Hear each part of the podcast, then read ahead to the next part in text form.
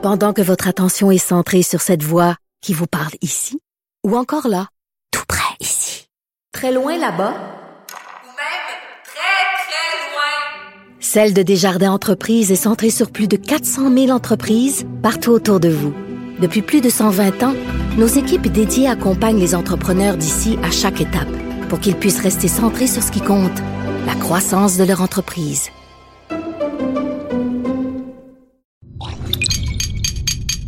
Cube Radio. Cube Radio. Cube, Cube Radio. Le retour de Mario Dumont. Deux heures d'info. De 15 à 17. Il provoque et remet en question. Il démystifie le vrai du faux. Mario Dumont et Vincent Dessureau. Le retour de Mario Dumont. Bienvenue à l'émission, c'est vendredi, c'est la dernière de la semaine. Euh, bienvenue euh, si vous euh, vous joignez à nous pour savoir ce qui se passe, ce qui s'est passé toute la journée. On va vous résumer ça, on va aussi vous présenter, je vous dis dans cette émission en direct, une annonce quand même qui suscite la curiosité. On se le demandait, qu'est-ce que le gouvernement du Québec et la municipalité de Sainte-Marthe-sur-le-Lac vont faire avec cette digue qui a causé bien des ennuis, qui a dont la, la la rupture a causé l'inondation de plus de 2000 maisons. Euh, on va certainement euh, vous présenter en direct la conférence de presse à 15h30 où il y aura le ministre de l'Environnement, il y aura d'autres ministres du gouvernement, il y aura la mairesse de Sainte-Marthe, de Sainte-Marthe où on va euh, donner les détails. Donc, il semble bien qu'on va reconstruire, solidifier la digue, combien ça va coûter, dans quel délai on va faire ça. Ben, c'est autant de questions qu'on va se, se, poser. Donc, on a cette annonce à 15h30. Euh, on a su ça ce matin à l'émission de, Benoît Dutrisac, euh, que le gouvernement prévoyait cette annonce. Euh, le ministre de l'Environnement, c'est un peu particulier parce que le ministre de l'Environnement, c'est dans sa région immédiate. Benoît Charette est député de la circonscription de Deux-Montagnes, Sainte-Marthe c'est juste à côté. Donc, est en mesure de, de, bien connaître et de bien comprendre ce qui se passe là. Remarquez qu'initialement, Initialement, on avait, bon, on s'était questionné, on avait laissé entendre peut-être qu'il y avait eu de la bureaucratie, ça avait traîné ce dossier de réparation de la digue. Est-ce que c'était de la faute du ministère de l'Environnement? Finalement, les faits semblent un peu différents. la municipalité, est-ce que ça a traîné au niveau de la municipalité ou est-ce que la municipalité a eu un travail complexe à faire? Toujours est-il que la dernière grande inondation avait eu lieu en 2017, au printemps et que la demande au ministère de l'Environnement, en bonne et due forme formelle et finale pour rénover, réparer, solidifier, rehausser la digue, elle a été déposée de façon complète au ministère de l'Environnement en février dernier, février de cet hiver.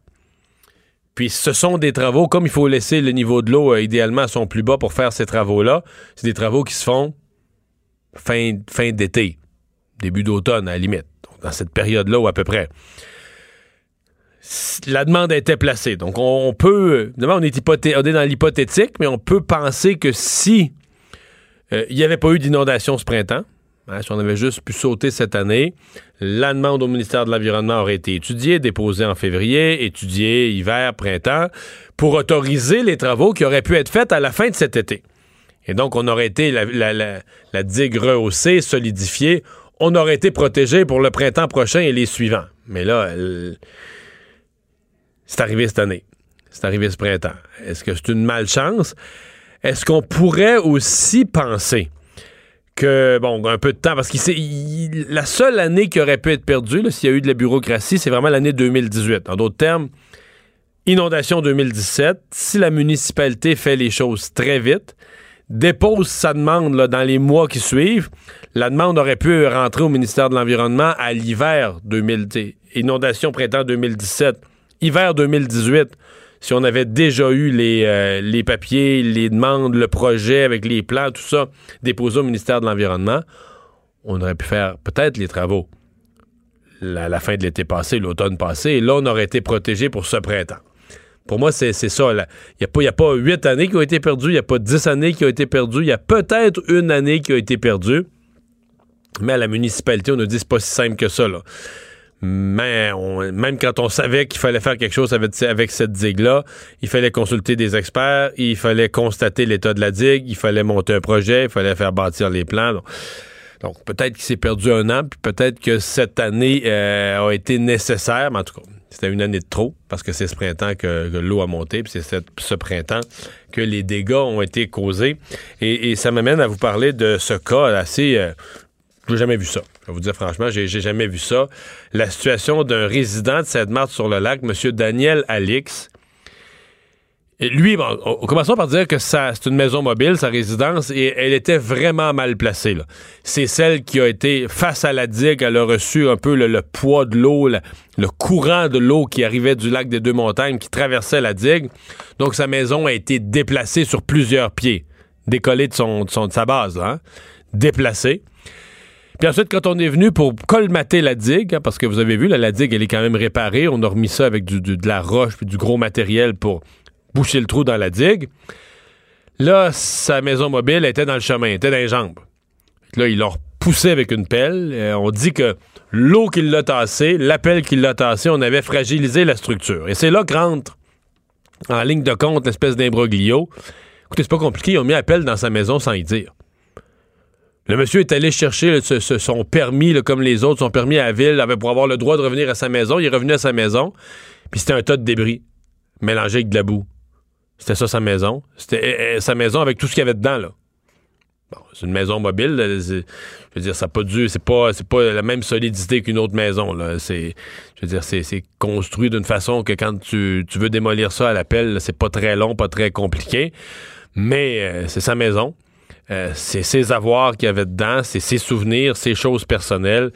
Bien, tout ça a été euh, passé sous l'appel sans qu'on l'avertisse. C'est en se présentant qu'il a vu, euh, qu'il a vu le tas. Je vais vous avouer, bon, les gens qui ont fait ces travaux-là se défendent en disant essentiellement deux choses. Un, on n'avait pas le choix. Il fallait agir comme ça parce que la maison était, était finie de toute façon. Ce que le monsieur ne conteste pas que la maison est une perte totale. Par contre, ils disent, euh, ah, de toute façon, euh, on s'est dit, il pouvait plus rentrer dedans parce que là, la structure, euh, la maison était tellement brassée par l'eau, par les travaux, que la structure était atteinte. Là, je vous avouerai que moi, j'ai des questions. C'est pas, euh, c'est pas un bâtiment de 22 étages qui menace de s'effondrer, là. Une maison mobile, même si la structure, le toit est pas si lourd que ça, c'est pas haut du tout. Est-ce qu'on aurait pu imaginer que pour aller chercher un certain nombre d'objets, de souvenirs, que lentement, avec un casque de sécurité, avec la surveillance d'une coupe d'experts qui s'assure de la structure, qu'on puisse entrer là, sur la pointe des pieds, marcher dedans sans que tout s'effondre, sans prendre un risque démesuré pour sa vie et sa santé. Peut-être que non, peut-être que je me trompe, je suis pas expert en bâtiment. Mais je vous le dis, j'ai des sérieuses questions. Puis ah, encore plus, je me demande, est-ce que le. Est-ce que le fait de ne pas l'avertir, de pas dire à quelqu'un, écoutez, monsieur, on arrive à cette conclusion-là, puis voici ce qu'il faut faire, puis voici à quelle heure ça va se faire, est-ce que ça n'aurait pas été un minimum de délicatesse et de décence? Moi, je suis celui là, qui donne le feu vert à la démolition. Je réfléchis à ça, je me dis, OK, bon, là, le monsieur, il est pas au courant. Tu penses quoi, là, à son retour? Qui va dire, ah, vous avez mis appel dans ma maison, hey, merci, il fallait que ça soit fait un jour, puis il va être content, vous pensez quoi? C'est sûr qu'il va être furieux, c'est sûr qu'il va être démoli, c'est sûr qu'il va être outré. Poser la question, c'est y répondre, là. Posez-vous la question, moi, là, je m'appelle dans, dans la maison de quelqu'un avec tous ses biens, toutes ses affaires dedans. Puis il sait pas. Quelle face vous pensez qu'il va faire à son retour? Qu'il va se dire, waouh, bah, tant, mieux, c'est fait. Ben voyons, personne ne réagirait comme ça. À un moment donné, je me dis, il faut faire preuve d'un minimum de bon, de bon jugement, d'essayer de se mettre un petit peu dans la peau des autres. Mais bon, Daniel Alix, là, euh, euh, outré, attristé, euh, qui n'en revient pas. Ses voisins non plus. Ses voisins, un de ses voisins a dit c'est carrément sauvage. Je peux pas croire qu'on a fait ça. Mais euh, bon, euh, ça, a été, fait. Je vais vous dire, ça fait. Vous avez peut-être vu les images à la télé, ça fait pitié pas à peu près. là, arriver devant sa maison, puis bon, il y a de la boue mélangée à ça, puis la pelle a poussé. c'est vraiment là, un tas de débris. On reconnaît rien. là. C'est un petit tas de débris que sa maison. Projet pilote, euh, il a fait l'actualité, ce projet pilote en chirurgie. Je change de sujet complètement. Il a fait l'actualité il y a une couple de semaines parce que on s'étonnait qu'en privé, hein, dans le secteur privé, des chirurgies qui avaient été sous-contractées. C'est pas la médecine privée, c'est la médecine publique, carte soleil, gratuit pour le patient, mais on sous-contractait dans des cliniques privées des chirurgies. On, connaît- on comprenait pas ça, on en faisait plus. Le même docteur disait, ben, quand je vais en chirurgie privée, mettons, je me souviens plus des chiffres, mais j'en fais quatre dans la journée. Puis dans la même journée de travail, quand je reste à l'hôpital, j'ai de la misère à en faire deux. Puis là, ben là, vous comprenez, c'est toutes des questions d'organisation du travail, puis à l'hôpital, il y a toutes sortes de contraintes. Toujours est-il que euh, la ministre Danielle Mécan euh, annonce aujourd'hui, donc, va reconduire ce qui est toujours un projet pilote. Donc, on- quand on est en privé puis santé dans la même, dans même phrase, là, on est toujours nerveux puis d'en faire quelque chose de permanent. Mais on reconduit néanmoins ce projet euh, pour une autre année, donc jusqu'en mai de l'année prochaine, mai 2020. Euh, on dit quand même, euh, c'est trois, trois centres de chirurgie. Là. Rockland, dans, l'ouest de Montréal, la chirurgie 1030 sur la rive sud et le groupe Op Médic. Donc, euh, des chirurgies qui ont permis, écoutez, c'est de sous-traiter dans des salles d'opération privées à des médecins du public, payés par le public, mais de sous-traiter ça. Ça réduit les listes d'attente des personnes qui attendaient depuis plus de six mois, donc étaient dépassés les délais médicalement prescrits. Ça a permis de baisser euh, les, euh, les listes d'attente pour toute la grande région de Montréal, là, que ce soit la rive sud, la rive nord, l'île de Montréal elle-même. Euh, et donc, des chirurgies qui se sont faites dans certains cas à meilleur coût. Donc, la, la ministre Danielle Mécan, la ministre de la Santé, qui reconduit ça. Je- Personnellement, moi, je suis rendu là, ça fait longtemps. là, je parlais de ça en 2003, le- le- la contribution du secteur privé à la santé pour l'efficacité, pour soigner le monde. Mais c'est pas que ça, c'est vraiment, vous avez là l'exemple pur, pur, pur d'un blocage idéologique. là, Puis de toutes sortes de thèses, toutes sortes de mots puis de phrases qui ont été inventés, là, de la médecine à deux vitesses, puis tout ça pour faire peur aux gens. Ben, Mais euh, c'est comme si euh, on nous a tellement martelé dans la tête que notre système de santé au Canada, le système de santé publique, c'est ce qu'il y avait de meilleur au monde, qu'on a un peu perdu la perspective de comparer ce qui se fait, ce qui se fait pour vrai, ce qui se fait partout sur Terre. La plupart des systèmes de santé incorporent une place au privé pour meilleure efficacité, meilleurs soins, meilleurs coûts, etc. Euh, ici, euh, euh, on a eu au fil des années plutôt peur de ça.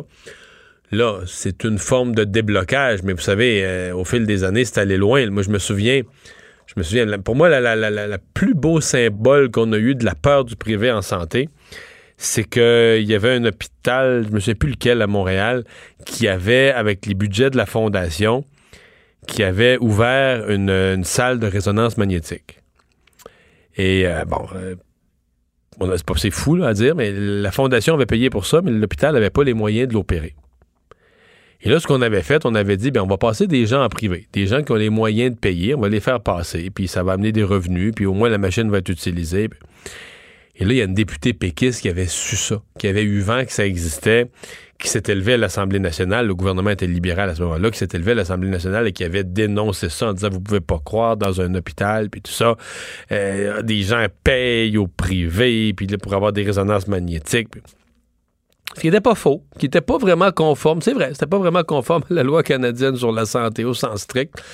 Mais ce qui est extraordinaire, c'est que ce qu'on a fait le lendemain, on a dit, ah oui, oui, le, le- le ministre de la Santé de l'époque avait dit, je pense que c'était M. Couillard, c'était Philippe Couillard qui était ministre de la Santé à ce moment-là, qui avait dit, ah oui, j'ai fait les vérifications, puis c'est inacceptable. Et tout ce qu'on avait fait, c'est qu'on avait, comme on dit, on a fermé les lumières, barré la porte de la salle, puis arrêté d'utiliser l'appareil. Puis les patients qui seraient allés en privé, hein, qui auraient payé de leur poche, mais on les a renvoyés sur la liste d'attente. Ça a fait plus de monde sur la liste d'attente. Puis là, tout le monde s'est calmé. Puis je pouvais pas m'empêcher à l'époque de dire, mais c'est tellement ça, tu comprends?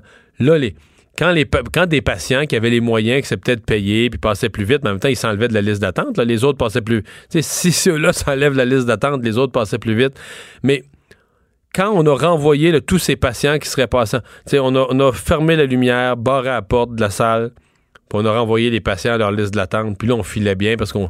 C'est comme si moi, ça me disait, regarde au Québec, là, quand le patient est sur la liste d'attente, il est à sa place. Tout va bien.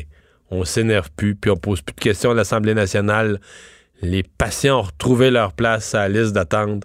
Ça calme les esprits. Euh, c'était une. pour moi, c'était une sorte de démonstration de dire, regarde, l'idéologie prédomine, l'idéologie du, du public à tout prix, du monopole d'État, de tout doit être gouvernemental, prédomine sur ce qui serait une logique de dire, ben là, regarde, là, la machine, on va soigner plus de monde. La, logique de l'efficacité, la logique de soigner plus de monde, elle ne prévaut jamais. La logique qui prévaut, c'est celle de l'idéologie. Puis, peu importe ce que ça a comme conséquence, les gens sont sur la liste d'attente, un patient est à sa place. Des euh, données aujourd'hui sur euh, des données aujourd'hui sur l'emploi, c'est Statistique Canada qui présente euh, des chiffres, ma foi, assez favorables. Soit dit en passant, au, Québec comme au Canada, les données sur l'emploi qui sont assez encourageantes. D'abord, commençons, commençons par le Québec parce que au Québec, le le taux d'emploi, le nombre d'emplois est à en, augmentation au point où le chômage atteint 4,9% Bon, euh, les uns et les autres, parce que là, on a eu un changement de gouvernement, les uns et les autres vont nous dire euh, c'est grâce à nous, mais disons que le taux de chômage au Québec, 4,9% puis vous entendez toujours la même nouvelle à chaque fois parce que c'était 5,4, c'était 5,3, c'était 5,2.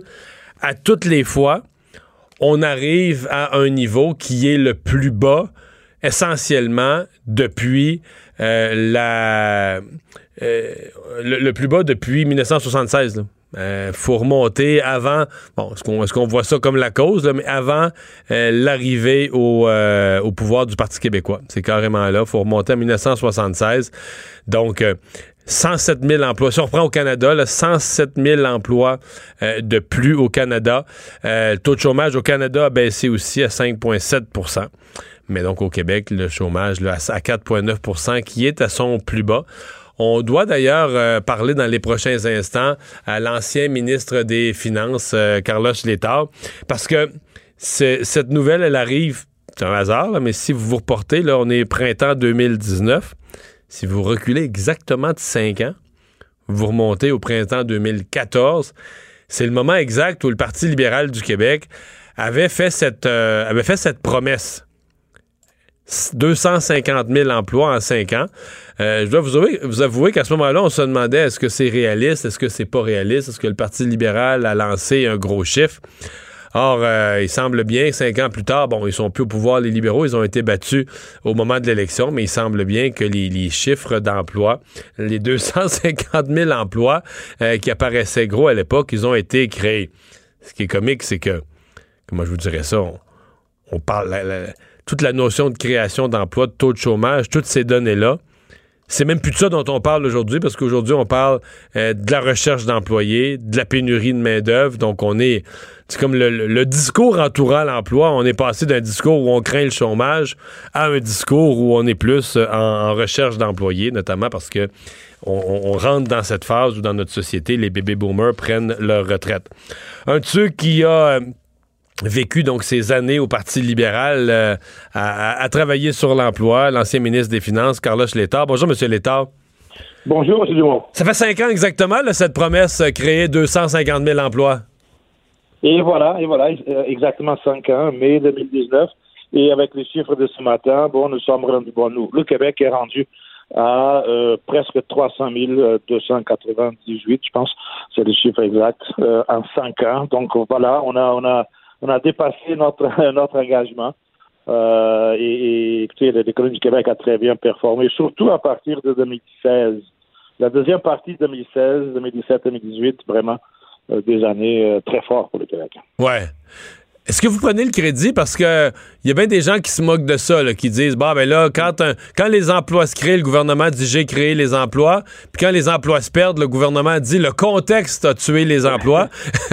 est-ce que est-ce que vous prenez. Oui, voilà, l'opposition dit c'est la faute du gouvernement. Bon, écoutez, euh, c'est clair que euh, on peut pas prendre tout le crédit, ça, ça, ça serait pas, ça serait pas bien, c'est pas, ça du tout, mais je pense que le rôle du gouvernement, n'importe quel gouvernement, le rôle c'est de euh, euh, créer des conditions euh, qui vont donner la confiance aux, investisseurs, aux entreprises, aux consommateurs. et donc pour relancer l'économie. Parce que c'est la, la relance de l'économie, ce sont les entrepreneurs, ce sont les entreprises qui investissent et qui créent de l'emploi, c'est pas l'État. Mais pour que les entreprises puissent avoir cette confiance-là, le rôle de l'État est important. Et je pense que dans ce rôle-là, le fait d'avoir des finances publiques saines euh, joue un très grand, rôle dans le, processus de bâtir la confiance. Parce qu'il y a vraiment deux thèses. Là. Justin Trudeau dit presque mot à mot le contraire de vous. Là. Il dit si on a des finances pour avoir des finances publiques euh, que vous appelez saines, donc sans déficit, ce que, ce que je Mm. partage personnellement. Mais M. Trudeau nous dit ben pour faire ça, il faut mettre des restrictions, il faut mettre des restrictions sur les dépenses. Puis faisant ça, on n'investit pas dans notre population, on n'investit pas dans notre économie. Puis lui, il dit pour créer les emplois, il faut que le gouvernement dépense et investisse massivement, ce qu'il fait à Ottawa. Là. Oui, bon, je vais pas, on va pas comparer des choses, mais ce que je dirais, c'est que oui, l'État a un rôle à jouer, particulièrement en termes de dépenses, particulièrement quand euh, l'économie est en récession. Donc, pour sortir une économie de récession, là, euh, les dépenses publiques euh, sont un outil très important. Bon, c'est la théorie le- très classique, le, Mhm. keynesienne, tout ça, il n'y a aucun problème avec ça. Cependant, quand l'économie n'est pas en récession, euh, l'autre partie de la, théorie économique nous dit que quand on est en, expansion économique, le gouvernement ne doit pas euh, euh, encourir des, déficits. Au contraire, il doit repayer un peu pour les déficits du passé.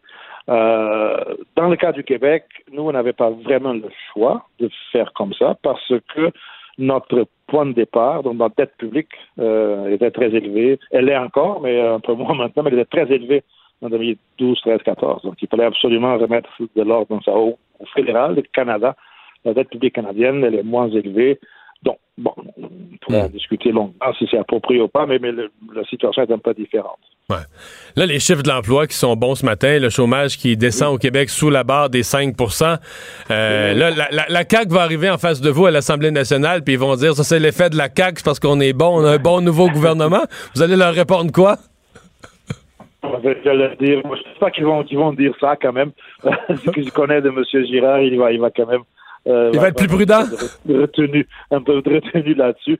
Non, mais, mais euh, écoutez, c'est, clair que euh, le- donc cette confiance, euh, elle existe encore. Donc les, les entreprises sont encore au rendez-vous. Euh, cependant, on commence à, les résultats sont très bons pour le- le- les, les quelques derniers mois, mais on commence à avoir certaines, certains signes euh, un peu préoccupants. Euh, surtout si on suit euh, l'indice percusseur des jardins, donc un indice qui nous donne des Mhm. indications quant à l'avenir euh, approché. Bon, il y a, y certaines, euh, certaines incertitudes, en grande partie reliées euh, justement au manque de main aux pénuries de main-d'œuvre qui, Ouais. qui ralentit, ralentit les, les processus. Mais ça, c'est vous, euh, a- avant d'être en politique, vous êtes un économiste, un prévisionniste important dans le monde bancaire. Euh, c'est quand même tout un changement de paradigme qu'on a vécu dans la, la présente décennie. C'est-à-dire que moi, depuis, depuis que j'étais enfant, depuis toujours, euh, parler politique, c'était parler de création d'emplois, c'était c'était Ah cra- c'était craindre, craindre le chômage, tout ça. Et là, avec la retraite des bébés boomers, euh, bon, une situation économique plutôt favorable quelques années de suite, mais on s'est retrouvé comme du jour au lendemain, sur une période de 2-3 ans, on s'est retrouvé à euh, un problème de chômage, à soudain un problème de recherche de main-d'œuvre où il n'y a plus grand monde maintenant là, qui, qui, qui parle du chômage comme le problème de la société. On entend beaucoup plus parler de la difficulté de trouver, évidemment, encore plus de la main-d'œuvre qualifiée, de la main-d'œuvre qui a, qui a de la bonne formation. Mais on a vraiment changé de paradigme. Là. Oui, oui, tout à fait. Et, et, et, et je pense que, que collectivement, euh, même si on en parle beaucoup de, de ça euh, depuis, depuis un an au moins, euh, mais je pense qu'on n'est pas encore vraiment dans, nos têtes, nous tous collectivement. Euh, oui, on constate oui, le taux de chômage est très bas et tout et tout, mais euh, on n'a pas encore vraiment euh, fait le, le, le passage euh, complet à, à cette nouvelle nouvelle réalité du Québec particulièrement euh, de, de, de, pénurie de main d'œuvre, parce que nous, ce sont c'est l'effet de, de deux facteurs. Le facteur démographique, oui, donc vieillissement qui est plus rapide ici qu'ailleurs au Canada et en Amérique du Nord, donc la, la population active qui diminue, puis en même temps la création très forte d'emplois au cours des, trois dernières années. Ces deux facteurs conjugués nous donnent vraiment une situation qui est très, très particulière de manque criant de, de, de, de ressources humaines. Et, et, collectivement, je suis pas sûr qu'on soit déjà adapté à ça. On, On commence à, à l'être, mais, mais je pense qu'il faut aller plus loin dans ce processus d'adaptation à cette nouvelle façon de voir notre économie. Ben, merci beaucoup d'avoir été avec nous. Carlos Létard, porte-parole. Au revoir. beaucoup. Carlos Létard, porte-parole en matière de finances au Parti libéral. Et pendant ce temps, il y a Jean Trudel, JT, qui s'est joint à moi pour euh, notre moment quiz, Twitter, politique, questions du public. Demande à Mario. Demande à Mario. Salut. Ça ça va très bien? T'as un beau col roulé aujourd'hui? Ouais, mais parce que je retourne pas, euh, je, je- je suis bien civil, là. je retourne pas à TVA faire le bulletin de 17h le vendredi, fait que je suis en jeans, puis euh, Fantastique. Il te fait très bien ton col roulé, Mario. bon. Bon, allons-y. T'as à la radio, malheureusement. Ouais. Faudrait que je sois à la télé comme ça. Bon, vas-y. Allons-y, allons-y, avec Donc- un premier tweet.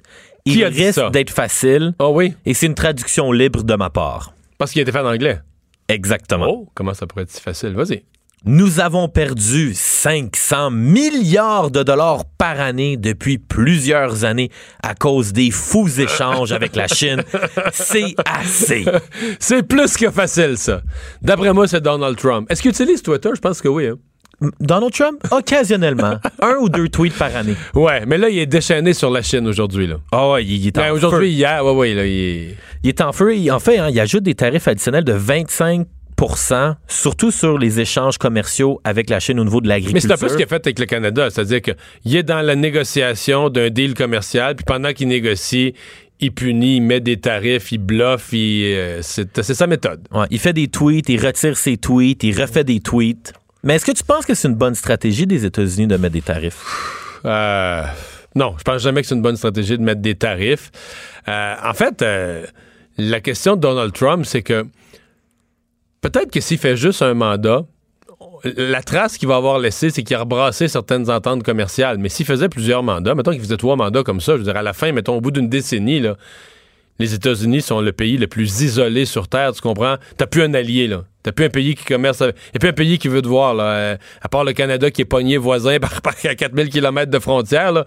Mais sinon, tu sais, tu deviens le mauvais. Déjà, Déjà, au euh, exemple au sommet de Davos, c'est juste un symbole, c'est le sommet en Suisse chaque année où tous les, les influents du monde, des affaires, de l'économie, toutes les, le, le rassemblement de l'influence sur Terre, ces dernières années, d'abord Donald Trump, il va plus.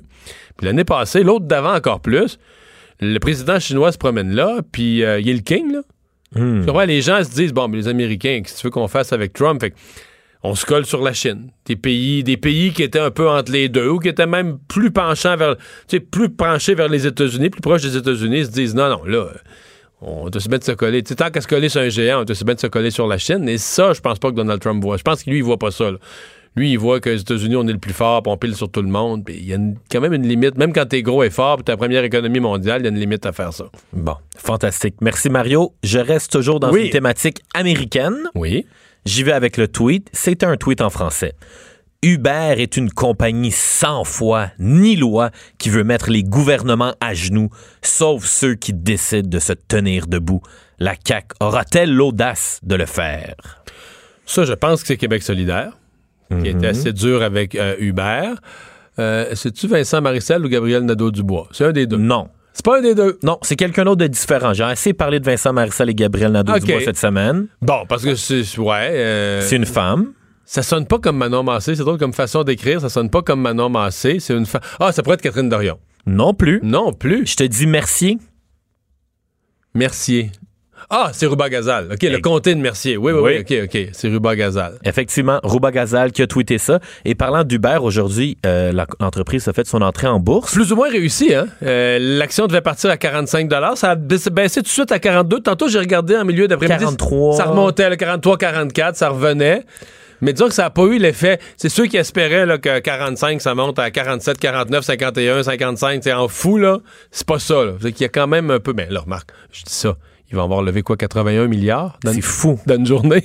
Je me demande vraiment comment le Je pense pas fondateur... qu'on peut, je pense pas qu'on peut se parler d'un échec, là. Ouais, mais effectivement, et je pense que tu sais, le- l'action elle a baissé de 2-3 dollars. C'est pas comme si l'action, le, le prix avait Non, chuté non. de moitié. Non, mais il y avait quand même, ben, peut-être pas des bons experts, mais des gens qui se disaient c'est tellement, c'est tellement un hot Uber, ça va, tu sais, ça va partir en fou. Mais euh, je voyais qu'il y a un, euh, un type de venture capital, un de ceux qui leur a prêté le plus d'argent au départ. là. Lui, aujourd'hui, c'est une journée, il fait dans la journée 600 millions US. Ah, il va pouvoir acheter un yacht à sa mère pour la fête des mères. C'est ça qu'on fait quand, quand tu fais 600 millions de journée. La chose à Ouais. faire, c'est acheter un yacht. Attends, c'est un rappel en économie, c'est du capital de risque. Là. Je veux dire, je sais, écoute, je sais, j'ai même pas lu tout l'article, mais mettons peut-être le gars, mettons qu'il a mis un million dans Uber. là.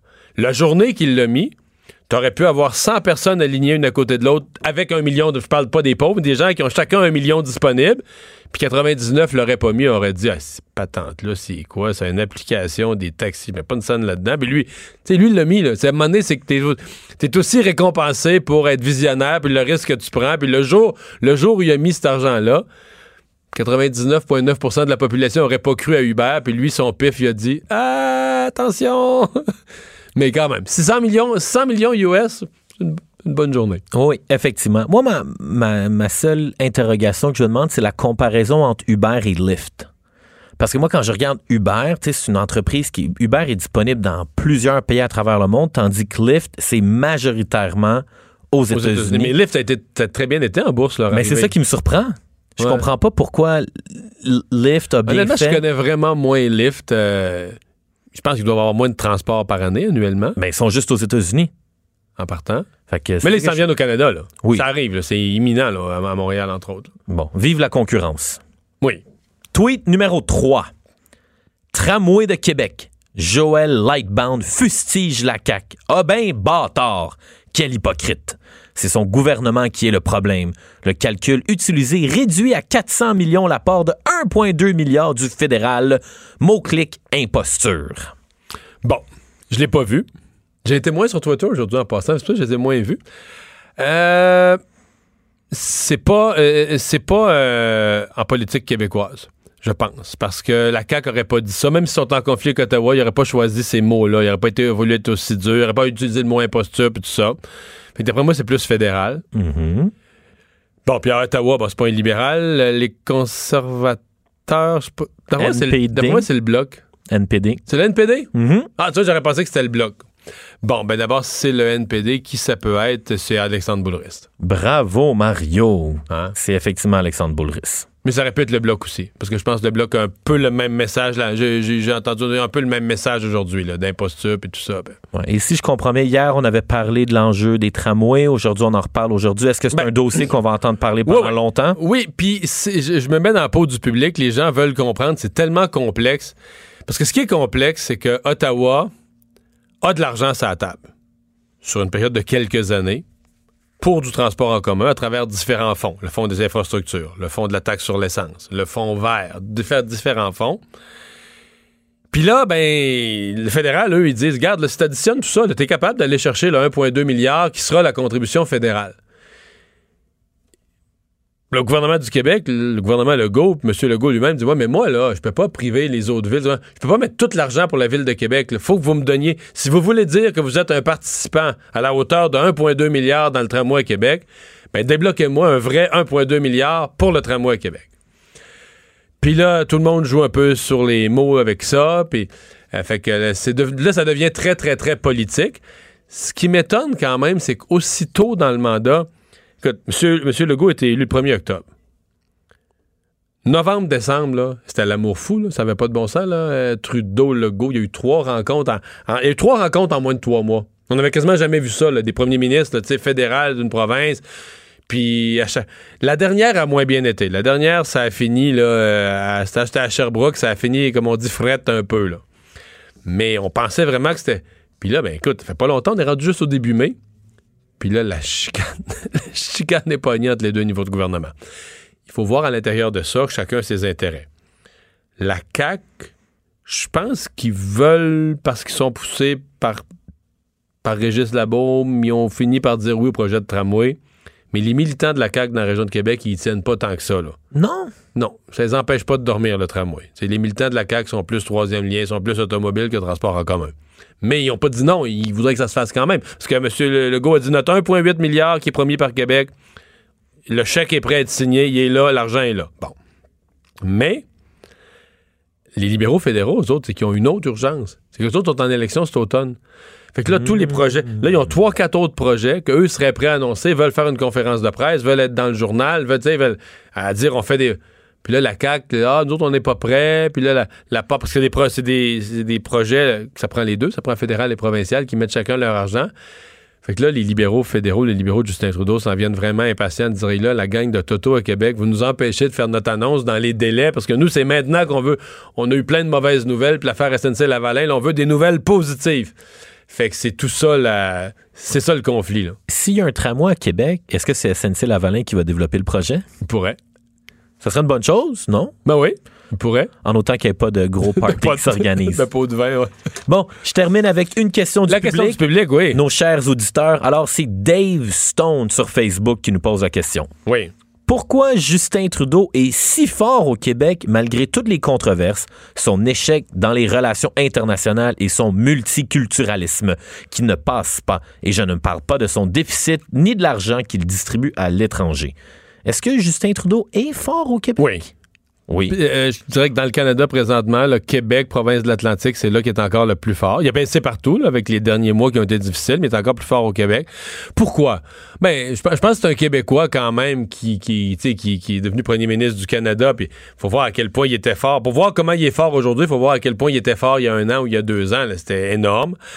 Deux, tu es toujours en politique aussi fort que les comparaisons que les autres. Les conservateurs ont eu beaucoup de misère au Québec. Andrew Scheer, par comparaison, euh, bon, il est pas connu du tout, du tout, du tout. Le comparé à Justin Trudeau, il commence à être un peu connu, mais c'est très marginal. Euh, Jack Metzing, là, ça pogne pas beaucoup. Il est pas connu au Québec non plus. Le port d'un signe religieux, disons, en partant comme première image, je pense pas que ça aide dans une bonne Ouais. partie de la population au Québec. Euh, le bloc, c'était quasiment mort. Regarde, regarde dans les derniers mois, le bloc, avant l'arrivée des François Blanchette, ça agonisait. Fait que, tu sais, il y a aussi ça. Justin Trudeau avait beaucoup de glace, puis puis il y a Justin Trudeau, il y a quand même une équipe au Québec, là, tu sais, euh, François-Philippe Champagne, Marc Garneau, des gens... Fait que euh, c'est ça, je pense, c'est un ensemble, mais, euh, bon, les derniers mois, il a perdu des plumes. Moins. faut dire qu'au Québec, quand même, l'affaire SNC-Lavalin, quand il dit je voulais sauver des emplois, c'était des emplois au Québec. Quand il dit je voulais sauver un siège social, c'est un siège social au Québec. Donc, pour en Ontario, mettons, là, ça, vous, puis dans l'Ouest canadien, l'idée qu'il voulait sauver des emplois au Québec, c'est comme si ça empire le dossier. Non seulement c'est un dossier d'ingérence pour, dans la justice, mais en plus, il voulait encore faire ça pour les Québécois. Bon. Alors qu'au Québec, ben là, on se dit, ouais, il était bien fait deux, trois passes maladroites, là, mais Colin, c'est pour nous autres qui voulaient faire ça. Tu sais, le dossier n'est pas la même, euh, pas la même tournure. Et si Justin Trudeau était moins beau, est-ce qu'il serait moins populaire? J'ose pas répondre à ça. Mais on l'aime, notre Justin. hey, merci, JT. Bonne fin de semaine. Toi aussi. On s'arrête. Le retour de Mario Dumont, l'analyste politique le plus connu au Québec. Cube Radio. On a parlé, euh, bon, depuis une couple d'années, on parle beaucoup de la viande. Il y a des écologistes qui ont visé la viande comme quelque chose d'extrêmement mauvais. Euh, et là, cette semaine, on a eu dans l'actualité Beyond Meat, là, ce nouveau, mais même un débat entre nos producteurs de bœuf qui voudraient faire enlever le mot viande parce que Beyond Meat se présente comme de la viande végétale. Euh, bon, on dit la, de la viande, c'est de la viande. La viande, ça provient d'un animal. Appelez ça n'importe quelle purée végétale, boulette végétale, mais pas de la viande végétale. Donc, il y a même un débat sur le, sur le mot qui est lancé.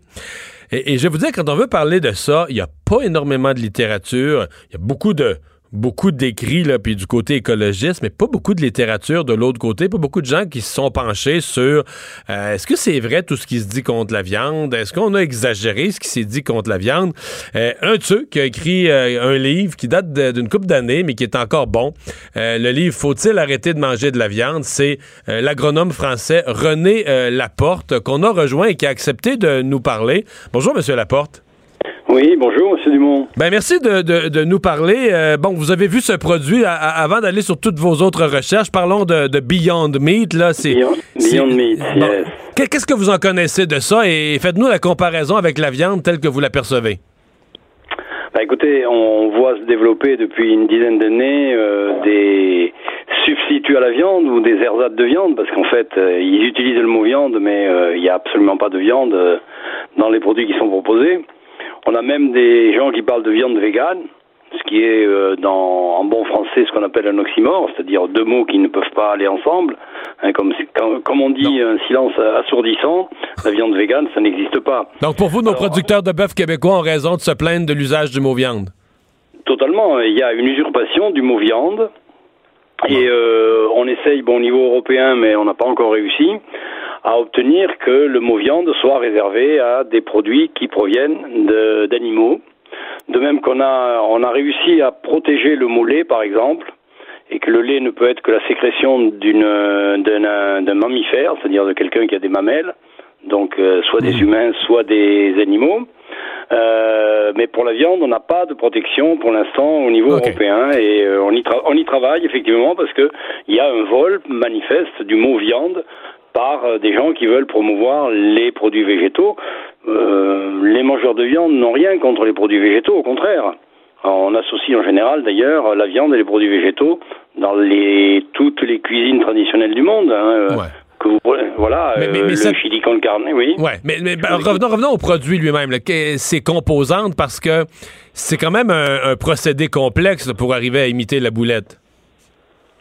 Euh, il est clair que euh, on a regardé nous un certain nombre de produits qui sont actuellement proposés sur le marché comme étant des produits végétaux euh, substituts de la viande ou des simili-viandes. hein, et on arrive, on a en face de nous des produits comme des boulettes de viande, enfin des boulettes de produits végétaux, soi-disant imitant la viande, où on retrouve à l'intérieur euh, 21 ingrédients par exemple. hein. Beyond Meat, on parle, Beyond Meat, on parle entre 30 et 40.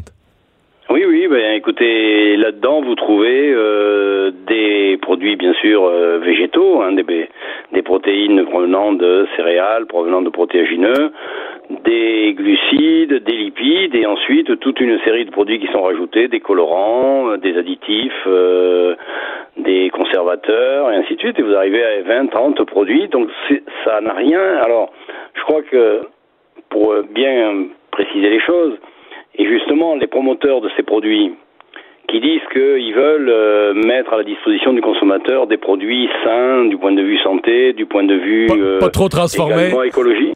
Alors, alors que ce sont des produits ultra transformés, euh, alors que la viande est un produit naturel. La viande est un produit, euh, il n'y a ni colorant, ni conservateur, ni allergène. Alors que dans les autres produits euh, végétaux qui sont proposés, on, on retrouve euh, tout ce qu'on peut faire comme ingrédient. Euh, et euh, en plus, on utilise la chimie, euh, entre guillemets, de façon très large. Parce que pour extraire les protéines des végétaux, par exemple, ou pour les concentrer, ben, on a des systèmes très complexes d'extraction, de lavage des protéines, avec des produits qui sont pas forcément tous aussi euh, neutres hein, et naturels, qu'on veut bien le dire. La chimie verte n'a rien de vert d'ailleurs, c'est un peu amusant. On nous dit ah ben nous on vous fait des protéines végétales vertes. Moi, je, à la limite, si on veut manger des végétaux, euh, on les consomme naturels, c'est-à-dire que je prends des pois, des petits pois, je prends des, du riz, je prends euh, des haricots, et je vous prépare un chili con carne, si vous voulez. Hein, je peux enlever la viande, à la limite, je vous fais, mais j'utilise des produits naturels. Alors que là, on prend des végétaux, des céréales, des protéagineux, on extrait euh, toute une série, alors les protéines d'un côté, les glucides de l'autre, euh, on rajoute des matières grasses, et on vous fait un produit euh, ultra transformé. Donc on a, ça n'a rien de naturel. Et c'est une tromperie de la- sur la marchandise vis-à-vis euh, des consommateurs. C'est-à-dire que les fabricants de, ces, de ce type de produits, bon, ils surfent sur une vague qui est euh, il y a une demande de produits euh, naturels, euh, plutôt végétaux, parce qu'il semblerait pour Ben, eux ben, les appelons- végétaux seraient meilleurs que les animaux, ce Mais, mais- faut. ouais, mais monsieur Laporte, est-ce qu'il faut pas appeler les choses par leur nom? Un mouvement anti-viande, là? Et, et anti... Alors, non, mais bien, bien évidemment, mais on est face à des gens, ça part, ça part de beaucoup plus loin, parce que on a, on a eu des mouvements végétariens depuis, euh, j'allais dire, la nuit des temps, euh, et des végétariens, et bon, euh, c'était un choix qui était tout à fait respectable. Oui, tout à fait. Mais là, c'est plus ça. face- Là, il y a un, là, mili- y a militantisme, là. Voilà, on est face à des anti-viandes, à des gens qui ont décidé que la viande devait être bannie du, du régime des, des humains, même, même plus que ça. C'est des personnes qui disent euh, l'homme n'a pas le droit d'utiliser les animaux, Euh, ni pour son plaisir d'ailleurs, donc même les animaux de compagnie devraient disparaître. Euh, bien évidemment, tous les animaux domestiques doivent disparaître. On est face à des gens qui d'ailleurs veulent défendre les animaux, mais pour eux, finalement, la meilleure façon de les défendre, c'est de les faire disparaître. Ce qui est quand même un peu là aussi contradictoire. Et Euh, puis ces, ces gens, c'est surtout, alors vous avez évoqué d'ailleurs au début de, de votre intervention, euh, le mouvement écologiste. En fait, il y a eu une, euh, depuis 20 ans, 20-25 ans, il y a eu une, lia- enfin, un rapprochement des mouvements écologistes euh, que moi je considère comme déclinistes et même euh, s'ils sont dans le genre euh, il faut punir l'homme pour sauver la planète, c'est-à-dire que c'est l'écologie punitive et les anti-viandes sont également des punisseurs. Ils veulent punir les hommes qui mangent de la viande parce que euh, il y a un plaisir à manger de la viande parce que c'est bon, parce que euh, en plus c'est un produit naturel euh, qui est d'ailleurs universel. C'est là où ils se trompent. Ils n'ont pas compris que l'homme euh, s'est s'est construit bon euh, de façon alimentaire euh, avec des produits animaux, avec de la viande et du lait et des fromages et des œufs et ainsi de suite parce que leur mouvement ne, ne concerne pas que la viande. D'ailleurs, les, les véganes euh, sont des gens qui euh, rejettent tout produit animaux. Ces gens-là, ils n'ont pas compris que l'homme a une longue histoire avec les produits animaux, que l'homme a une histoire avec les animaux, et que euh, si on supprime les animaux, et notamment tous les animaux domestiques, ben, on déséquilibre complètement, euh, j'allais dire, les civilisations sur lesquelles on, on s'est construit. Aussi bien les civilisations occidentales, d'ailleurs, que les civilisations, euh, par exemple l'hindouisme euh, et autres, qu'on considère comme euh, souvent on nous dit l'Inde, euh, pays végétarien, vous voyez bien qu'on peut vivre sans viande. Sauf que c'est pas tout à fait aussi simple que ça. D'abord, ils sont végétariens, ils sont pas véganes. Euh, pour 40% des Indiens d'ailleurs, hein, pour être clair. Et deuxièmement, euh, ils ont effectivement un rapport à l'animal un peu différent des sociétés occidentales où nous on est, j'allais dire, plus marqué par euh, le judéo-christianisme, c'est-à-dire donc Dieu, les hommes, les animaux, une certaine échelle qui a été faite dans la pensée, dans la pensée philosophique et religieuse. Bon, les hindouistes euh, considèrent que l'animal euh, a une place euh, importante dans la Ouais. société, La, qu'il y a la, la- la vache, entre qui est sacrée, voilà. là. Mais il y a la vache sacrée, mais la vache sacrée ne concerne que la femelle d'abord, Ouais. Hein, et pas le mâle. En plus, euh, ne concerne que la catégorie des bos indicus et pas les ébus, euh, pas les buffles, pardon, excusez-moi. Or, euh, si vous allez en Inde, la moitié de la population bovine est faite de buffles. Qui sont pas sacrés. Et donc, et donc, ils sont pas sacrés, et ils sont euh, effectivement euh, abattus. Et euh, d'ailleurs, l'Inde est devenue le premier exportateur de viande bovine quasiment au monde, à Bon. l'égal du Brésil. Donc, Bon, euh, vous voyez, les choses sont un peu plus complexes que ce que nous le présentent les véganes. Effectivement. Revenons, à, revenons à, à un certain nombre de choses qui circulent. Parce que moi, je lis beaucoup sur ce sujet-là. Oui, mais il y, a des, sûr, hein. y a des vérités, puis là, je mets le mot vérité bien entre guillemets, qui circulent et qui sont reprises là, par des, des- des collègues dans les médias, mais comme un fait. Exemple. euh, une des raisons pourquoi il faudrait se méfier de la viande, c'est que pour produire un kilo de bœuf, il faut 15 000 litres d'eau. Et là, ce chiffre de 15 000 litres, il est répété, il est répété. Vous qui, avez Oui, oui. scien- vous qui vous êtes scientifiquement penché là-dessus, e- e- est-ce que c'est ce que Donald Trump appellerait une fake news, là, une fausse nouvelle? Ah, que- C'est une, plus qu'une fake news. Pour un scientifique, c'est un mensonge éhonté. Euh, parce qu'il y a, y, a eu deux enfin, y a eu deux méthodes de mesure de la quantité d'eau nécessaire pour produire un kilo de viande. Euh, il y a une méthode qui part de, de l'animal, on regarde qu'est-ce qu'il boit, que- quelle est l'eau qui est nécessaire pour euh, produire les, les aliments qui lui sont fournis, quelle est l'eau qui est nécessaire euh, pour ensuite les process d'abattage, transformation, ainsi de suite. Et là, on arrive à des chiffres qui sont entre 200 et 300 kilos d'eau hein, par kilo de viande euh, produite. Et les 15 000 litres d'eau, c'est un calcul qui a été fait par un, un institut, je crois, euh, suédois, mais ça remonte déjà à 15 ans, euh, ça fait longtemps. Ils ont pris euh, toute l'eau, ils ont pris un bovin qui euh, pâture, et puis ils ont pris la quantité d'eau qui tombe sur l'hectare de, de prairie dans laquelle le bovin pâture. L'eau de pluie. Oui, toute l'eau, toute l'eau qui tombe, sans tenir compte après de l'évapotranspiration, de l'eau qui part en ruissellement euh, dans les rivières, de l'eau qui descend dans les nappes phréatiques, ainsi de suite. Et donc, euh, Donc, sur c'est- c'est une 100% de cette fumisterie eau qui tombe, terrible. Il y a effectivement 3% à 4% qui vont servir à effectivement produire de la viande. Donc c'est c'est une un mensonge éhonté. Enfin c'est Mais bon, ça, une fois que ces chiffres-là sont sortis, euh, il faut 10 ans, 15 ans pour euh, arriver petit à petit à essayer de remettre, euh, enfin, la vérité. euh, mais c'est une, c'est euh, c'est un mensonge. C'est faux. Voilà, c'est clair. Ouais. Il y, en a beaucoup, il y en a beaucoup de euh, mensonges dans votre esprit qui circulent comme ça. euh, Oh, ben, Il y, a eu- il y a eu pendant un temps, alors ça, ça c'est un peu mieux, enfin ça a été un peu corrigé. Quand la FAO en 2000, euh, ça devait être 2006, il y a eu le rapport euh, Long Shadow euh, for Cattle ou for, Livestock. Ils ont sorti le chiffre à l'époque de 16% de gaz à effet de serre en provenance de l'élevage. Et ils avaient même dit de façon un peu rapide que c'était un chiffre qui était supérieur aux émissions de gaz à effet de serre venant du tout le secteur des transports.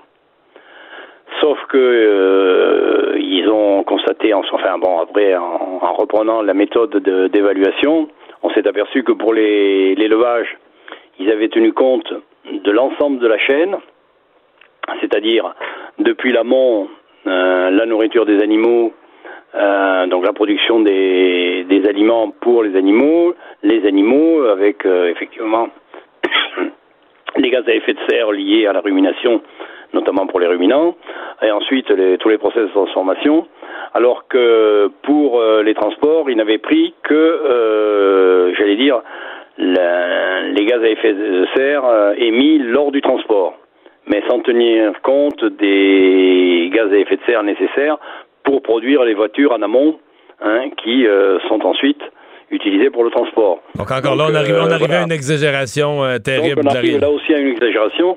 Donc tout ça, bon, ben, c'est des choses qu'il faut remettre en, en perspective. C'est le travail des, des scientifiques, mais euh, vous savez, quand un chiffre a été lâché et qu'il arrange ceux qui pensent qu'ils ont raison, eh ben, forcément, ils le maintiennent, ils essayent toujours de le faire prospérer. Mais bon, on sait tous que c'est faux. Ouais, c'est pas facile à corriger. René Laporte, Ah merci non. beaucoup d'avoir pris le temps de nous parler aujourd'hui. Mais écoutez, j'ai été très heureux de partager ce moment avec vous et j'espère que vous, vous arriverez au Canada, comme nous on essaye de faire en Europe, à remettre la viande euh, dans l'assiette des consommateurs parce que c'est quand même un produit où on a qu'on a le plaisir de manger. Et en plus, moi je veux dire, je milite pour la liberté du choix du consommateur. Tout à fait. Si le consommateur veut manger de la viande, eh bien il faut lui laisser le choix et et la liberté d'en manger. C'est Laporte, merci beaucoup. Au revoir. Mario Dumont et Vincent Dessureau. Le retour de Mario Dumont.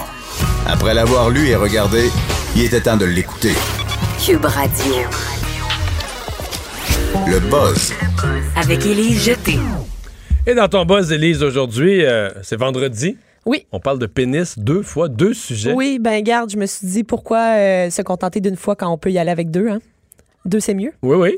Euh, on dit souvent que. Qu'est-ce qui se passe avec le pénis? Premièrement, je te parle de cigarettes, OK? Parce Oui. que euh, tu fumes pas, hein, toi, Mario? Non. c'est ça. Les produits chimiques contenus dans les cigarettes ont une panoplie d'effets néfastes, ça fait longtemps qu'on le sait.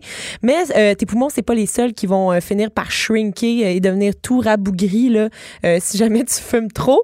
Le sexe masculin fait partie des victimes du tabagisme. Ah oui? Oui, c'est ce qu'on nous apprend. Ça, L'urologue. ça a-tu déjà été dit, ça? Ça ça- c'est nouveau. c'est plutôt nouveau, en fait. C'est la première fois que c'est affirmé avec autant C'est l'urologue réputé Marc Laniado qui euh, dit que le rétrécissement du pénis euh, causé par le tabagisme, c'est vraiment pas aussi rare qu'on pourrait croire. Euh, il dit, il explique ça scientifiquement, hein, c'est de la science, même si on parle de pénis. Là. Pour avoir une érection rigide, vous devez avoir une bonne circulation sanguine. Les fumeurs sont plus susceptibles de souffrir d'athérosclérose, donc dans les vaisseaux sanguins, ce qui comprend aussi les vaisseaux sanguins du pénis et ça réduit la circulation du sang. Donc, Donc, est-ce qu'on peut penser que c'est un argument qui va être plus utilisé dans les prochaines campagnes anti-tabac? Ben, ça pourrait être ça. Moi, je pensais à ça tantôt, puis je me disais, sur les paquets de cigarettes, là, tu sais, là, on, nous montre des gens qui sont vraiment pas bien, qui ont vraiment des mauvaises santé. Si on nous mettait, là, un- une petite défaillance, non? Pourquoi pas? Non, mais moi, je veux juste trouver des, su- Non, non, tu veux aider la société, on comprend. Puis ton autre sujet, c'est quoi? Oui, ben là, tu sais, quand qu'est-ce qui arrive quand tu vois ton organe masculin rétrécir? Tu pourrais avoir envie d'utiliser une des multiples méthodes qui existent pour accroître sa taille. hein? Il y en a plein qui existent. Euh, des pompes, des On reçoit de la publicité, là. Mais ça, c'est Oui. plus. Non, là, je, là, je- suis comme 12 ans en retard, mais. Oui, mais Les- si les tu reçois premiers- encore ce genre de publicité Non, mais les premiers pourriels, les premiers, premiers, Oui. premiers pourriels, c'était Oui. vraiment ça, là. Même les femmes les recevaient. Oui, enlarge your penis. Ah oui, Ouais, c'est ça. Ça marchait bien. C'est comme l'ancêtre du pourriel. Oui, les techniques sont multiples hein, si on veut euh, faire euh, grandir cette, euh, cet organe, mais les chercheurs ont passé au peigne fin 17 études sur le sujet et ils viennent à la conclusion que c'est tout le temps décevant ou presque. Ah oui? Oui, donc toutes ces choses-là, ça ne fonctionne pas. Si jamais tu as déjà cliqué sur ces pourriels-là, peut-être que tu t'es rendu compte que ça marchait pas.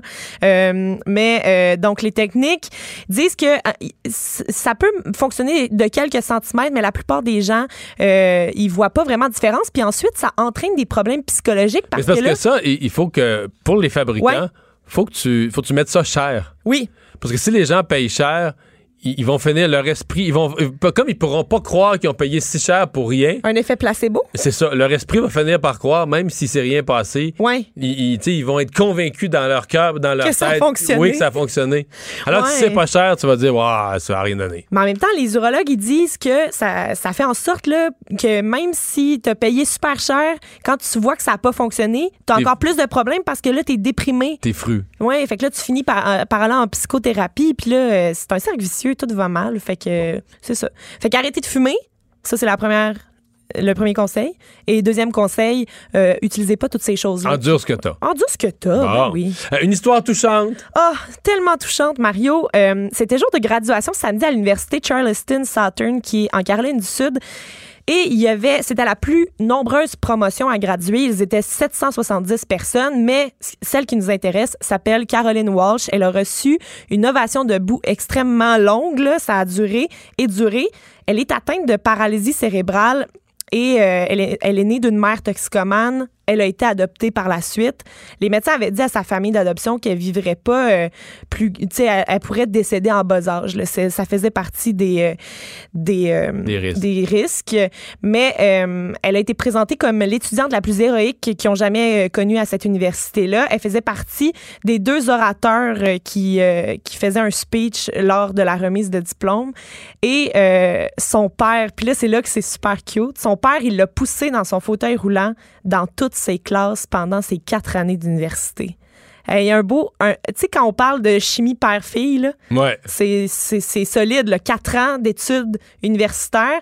Et là, euh, elle a dit, les gens dans ma vie m'ont toujours dit que euh, n'y avait pas de limite à ce que je pouvais faire, que je pouvais tout réussir. Donc c'est comme ça qu'elle a, elle a décidé de, de poursuivre des études universitaires. Puis euh, On va faire une Oui. parenthèse dans ton buzz. Oui, c'est Oui. une magnifique histoire. On va aller au ministre euh, Benoît Charette, qui, en direct de Sainte-Marthe-sur-le-Lac, est en train de faire l'annonce concernant la reconstruction de la digue. On va aller écouter un extrait en direct. printemps 2020 va arriver tout de même assez rapidement. De ce ce que l'on veut vous dire, c'est que vos citoyens euh, peuvent euh, compter non seulement sur votre caractère euh, proactif que, l'on admire beaucoup, mais dès les prochaines semaines, notre intention et notre objectif est de travailler à la consolidation de cette digue pour pouvoir anticiper justement une éventuelle, une éventuelle crue en 2020.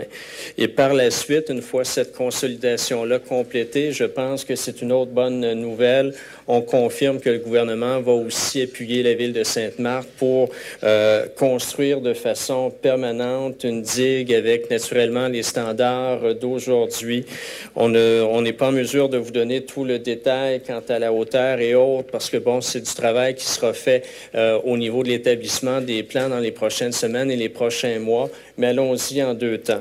Une consolidation pour pouvoir Alors voilà, vous l'avez entendu. Donc, euh, deux choses à dire. Donc, une meilleure digue, c'est là-dessus qu'il était quand on l'a l'a laissé. Une meilleure digue, mais surtout, euh, les travaux qui doivent être faits en vue du printemps 2020. Je pense pas qu'on fait ça en hiver, donc comprenons que ça va se faire, euh, qu'on va se mettre rapidement, parce qu'on est déjà au mois de mai, on va se mettre rapidement à faire les, les- les plans, à établir la projection des travaux, donc pour les faire quelque part à la fin de l'été ou à l'automne. Le ministre, donc Benoît Charette, qui était à Sainte-Marthe-sur-le-Lac et qui confirme la réfection, la reconstruction euh, plus solide euh, de la digue de Sainte-Marthe. Marquez que c'est pas une surprise, ça avait été, on l'avait su un peu plus tôt en journée que ça s'en allait vers ça.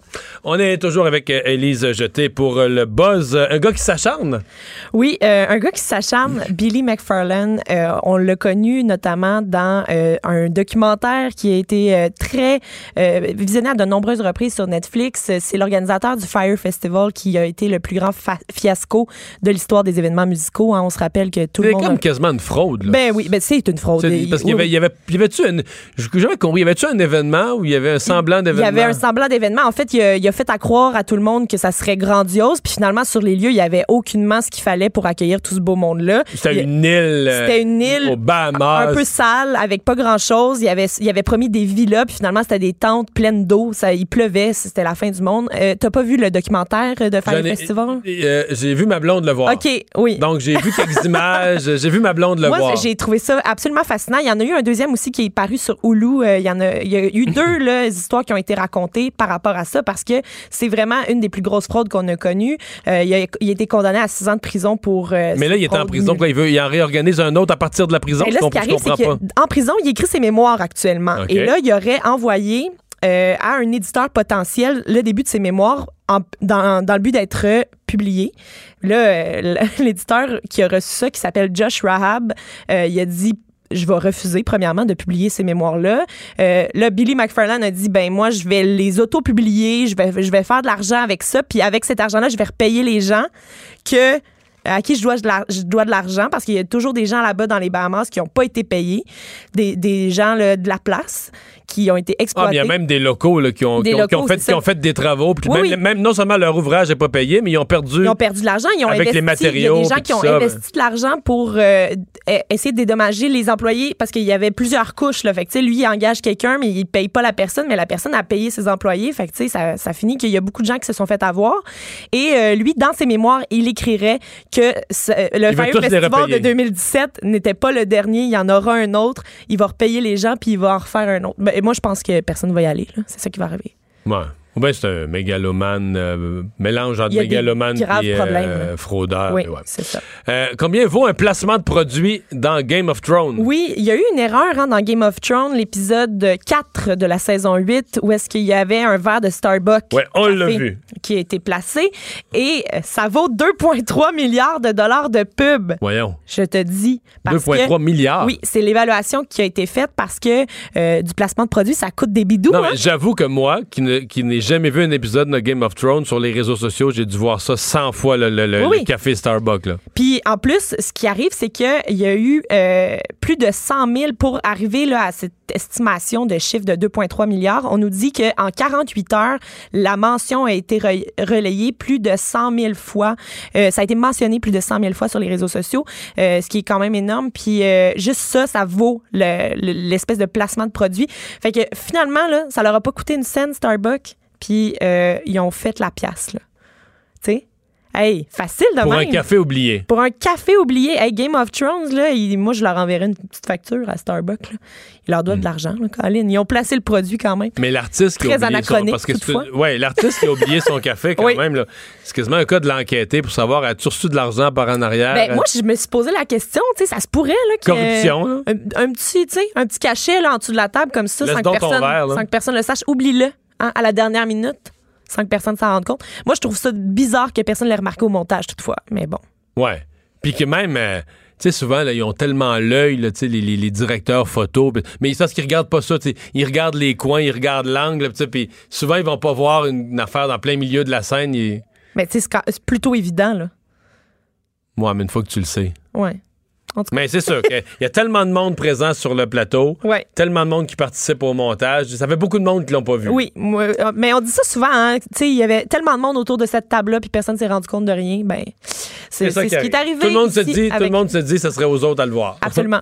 hey, merci Elise. Le retour de Mario Dumont. Joignez-vous à la discussion.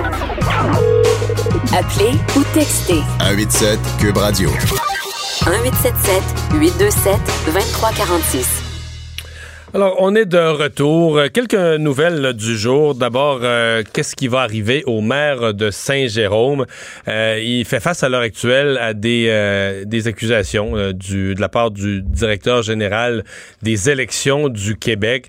Et ce qu'on lui reproche, là, ce sont des manœuvres électorales frauduleuses. Donc, il a tenté d'influencer une personne concernant sa candidature, ce qui serait assez grave pour le forcer à quitter ses fonctions. Donc, si euh, euh, vous êtes inapte à occuper une fonction élective pour une période de cinq ans, si vous êtes condamné pour des manœuvres électorales frauduleuses comme celle-là.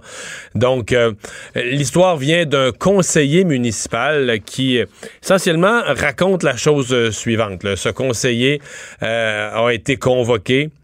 On se reporte la dernière élection municipale. On est à la date limite pour les mises en candidature. Ça, il y a toujours une date limite. Et le conseiller Mario Fauteux est convoqué au bureau du maire. Il n'y a pas un bon feeling. Tu sais, des fois, dans la vie, on se dit, ouais, ce qui s'en vient, là, d'après moi, ce sera pas positif. Il n'y a pas un bon feeling au point où il enregistre la conversation.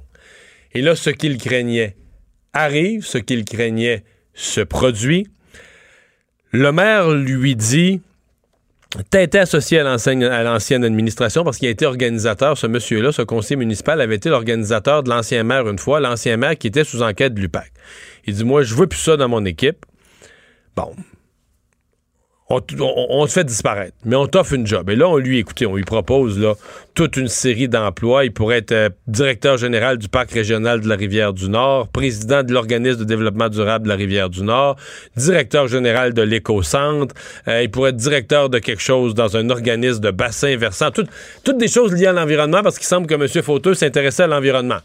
Fait que si on voulait y trouver un emploi pour le convaincre de quitter, fallait trouver quelque chose qui était relié à l'environnement, puis on dit on va te trouver une bonne job, puis on va te payer. puis- Euh, Monsieur Fauteux dit écoutez, moi, là, je, me présentais dans son équipe, j'étais dans l'équipe. Si on m'avait annoncé trois mois d'avance, on ne veut plus. Et je serais allé comme indépendant. Puis là, il dit le maire aurait eu peur de moi, j'aurais pu, j'aurais pu le battre ou battre les gens de son équipe. Alors, tout ça pour dire que M. Fauteux euh, a pris le mort aux dents, a été extrêmement choqué de cette offre-là, est allé à la police, est allé à l'UPAC, a porté plainte partout. Finalement, tout le monde l'a aligné en disant ben, ce, le genre de reproche que vous faites là, au Québec, c'est le directeur général des élections qui enquête ça. Et donc, les accusations sont maintenant tombées. On n'a pas eu aujourd'hui, monsieur le, maire, Stéphane Maire, le maire de Saint-Jérôme, lui, il nie tout ça en bloc. Il dit c'est pas vrai cette affaire-là. J'ai jamais offert d'emploi. Euh, bon, il, euh, il semble qu'il ne savait pas qu'il était enregistré. Et depuis que les enregistrements sont sortis, on n'a pas eu, en tout cas moi j'ai pas entendu d'autres commentaires du maire Maher, comment est-ce qu'il euh, commente la chose à l'heure actuelle. Mais c'est bon. euh, Peut-être que ça va s'étirer devant les tribunaux. Il reste que c'est une devant les tribunaux, pardon, c'est une offre, euh, une possibilité pour lui. Là. Il a toujours la possibilité de plaider coupable. Et là, à ce moment-là, il faut, il doit se retirer comme maire. Mais la situation lui offre quand même la possibilité de de, de plaider non coupable, d'aller en procès. Il pourrait même, écoutez, on sait comment c'est long devant les tribunaux, il pourrait peut-être même finir son mandat sans qu'une décision finale soit prise là-dessus. Mais ça risque, on sait comment c'est, une fois que le maire est accusé, ça risque de, de brasser un peu dans la cabane, euh, dans la ville de Saint-Jérôme. Donc, une histoire ce matin de notre bureau d'enquête que vous pouvez retrouver, entre autres, dans le journal de, de Montréal, dans le journal de Québec. Une histoire aussi qui a été sur TVA Nouvelle toute la journée. Je vous parle d'une autre nouvelle au- aujourd'hui qui, qui circule, c'est que on a beaucoup parlé de la rougeole qui fait sa réapparition. Ce sont des maladies, bon, pour lesquelles les vaccins avaient essentiellement, ils avaient fait presque disparaître, de, la plupart des pays industrialisés, quasiment de la face du monde. La rougeole qui réapparaît. Là, il y a plusieurs sur Terre, il y a plusieurs foyers de rougeole euh, d'un bout à l'autre de la planète. Il y en a aux États-Unis, il y en a dans l'Ouest canadien, il y en a, il y en a aux Philippines, il y en a en Australie, il y en a en Europe, différents foyers de rougeole. Il y en a en Europe, il y en a entre autres en Espagne et à d'autres endroits. Parce que euh, il y a des mouvements anti-vaccins. euh, toutes sortes de raisons. Dans certains cas, dans beaucoup de cas, c'est religieux. Dans d'autres cas, c'est plus philosophique. euh, des craintes de complot ou autres. euh, complot des compagnies pharmaceutiques, puis tout ça. Donc, des gens qui en viennent à croire qu'il faut pas se faire euh, vacciner.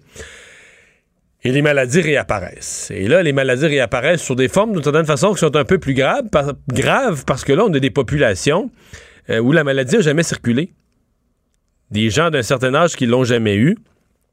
Et là, on est sur le point de rupture, c'est-à-dire que si vous n'êtes pas vacciné, que vous, vous vivez dans un pays où 99% des gens sont vaccinés, vous êtes protégé par les autres. Vous êtes protégé parce que vous, vous vous êtes pas protégé, mais vous vivez dans une société où la maladie circule plus. Parce que tout le monde étant vacciné, ou presque tout le monde étant vacciné, donc vous êtes protégé par les autres. Mais à partir du moment où le taux de vaccination baisse un peu, et en plus, si vous vivez, par exemple, dans une secte ou dans un groupe religieux qui vivent ensemble dans des lieux communs, Là, la maladie fait sa réapparition. Là, vous vous retrouvez, par exemple, avec la rougeole, qui est beaucoup plus grave chez les adultes. Vous vous retrouvez avec des adultes qui pourraient en mourir, la maladie qui se remet à circuler, et là, on se retrouve avec des, des, des recrudescences, des réapparitions de la maladie. Donc, je vous parle de la rougeole parce que la rougeole a fait l'actualité tout l'hiver, début du printemps. Mais là, on parle maintenant des oreillons. Vous voyez, aux États-Unis, où les oreillons étaient encore à toute fin pratique disparus, on est présentement en présence de 700 cas, avec des éclosions différentes dans différentes régions du pays, mais 700 cas d'Américains qui ont la rougeole. Encore là, sur l'ensemble de la population américaine, est-ce que c'est tant que ça, 700? On pourrait dire que non. Mais si on considère que c'est une maladie qui était essentiellement disparue, oui, c'est beaucoup de cas, là, tout à coup. Est-ce que ça va arriver au Canada? Est-ce que ça n'y arrivera pas? Les experts nous disent, ben, c'est à risque, c'est le même vaccin, là le vaccin rougeole, rubéole, oreillon. Donc, si les gens l'ont poursu et qui sont pas protégés contre la rougeole, ben, ils sont pas plus protégés contre les oreillons. Donc, les mêmes risques avec les, les, déclins des pourcentages de gens vaccinés, les mêmes risques de réapparition de la maladie euh, existent, euh, existent ici. Euh, les experts, puis je trouvais bien intéressant la réflexion d'un expert à qui je parlais il y a quelques semaines, il disait un de nos problèmes, Exemple, c'est que ces maladies-là, ça fait mal, c'est dangereux. Euh, bon, prenons le cas de la polio, qui est une autre maladie du même genre, mais plus grave. Les gens restent handicapés. Les gens qui ont eu la polio étant jeunes passent leur vie d'adulte à marcher croche ou avoir des membres qui fonctionnent croche, donc des, des séquelles très importantes qui gâchent le reste de ta vie, qui handicapent le reste de ta vie. Tu portes le poids de ça. Mais nos parents, je parle de moi, mes parents ont connu des gens qui avaient la polio. Ils avaient peur de la polio. Les gens avaient peur de la polio. Si vous allez voir mes enfants, vous leur demandez, euh, brûle pour pas comme ça, as-tu peur de la polio? Ils vont vous demander, c'est quoi la polio? Ils n'ont pas peur. Ils n'en ont jamais vu. Euh, ils n'en ont jamais connu. S'ils ont croisé quelques personnes âgées handicapées de la polio, ils savaient sûrement pas pourquoi ces personnes âgées-là étaient handicapées et qu'est-ce qu'il y avait eu. Donc, on a peur de ce qu'on connaît. Et c'est un peu ça aussi. Là. Donc, euh, il y a, une, une, des raisons de ne pas se faire vacciner. Il y a la religion.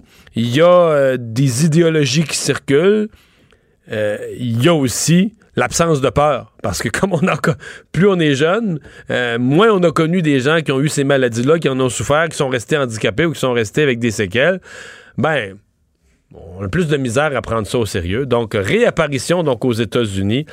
700 euh, cas, ça fait les, manchettes aujourd'hui aux États-Unis. 700 cas d'oreillons qui sont euh, répertoriés. Mario Dumont. Il s'intéresse aux vraies préoccupations des Québécois la santé, la politique, l'économie. Jusqu'à 17. Le retour de Mario Dumont.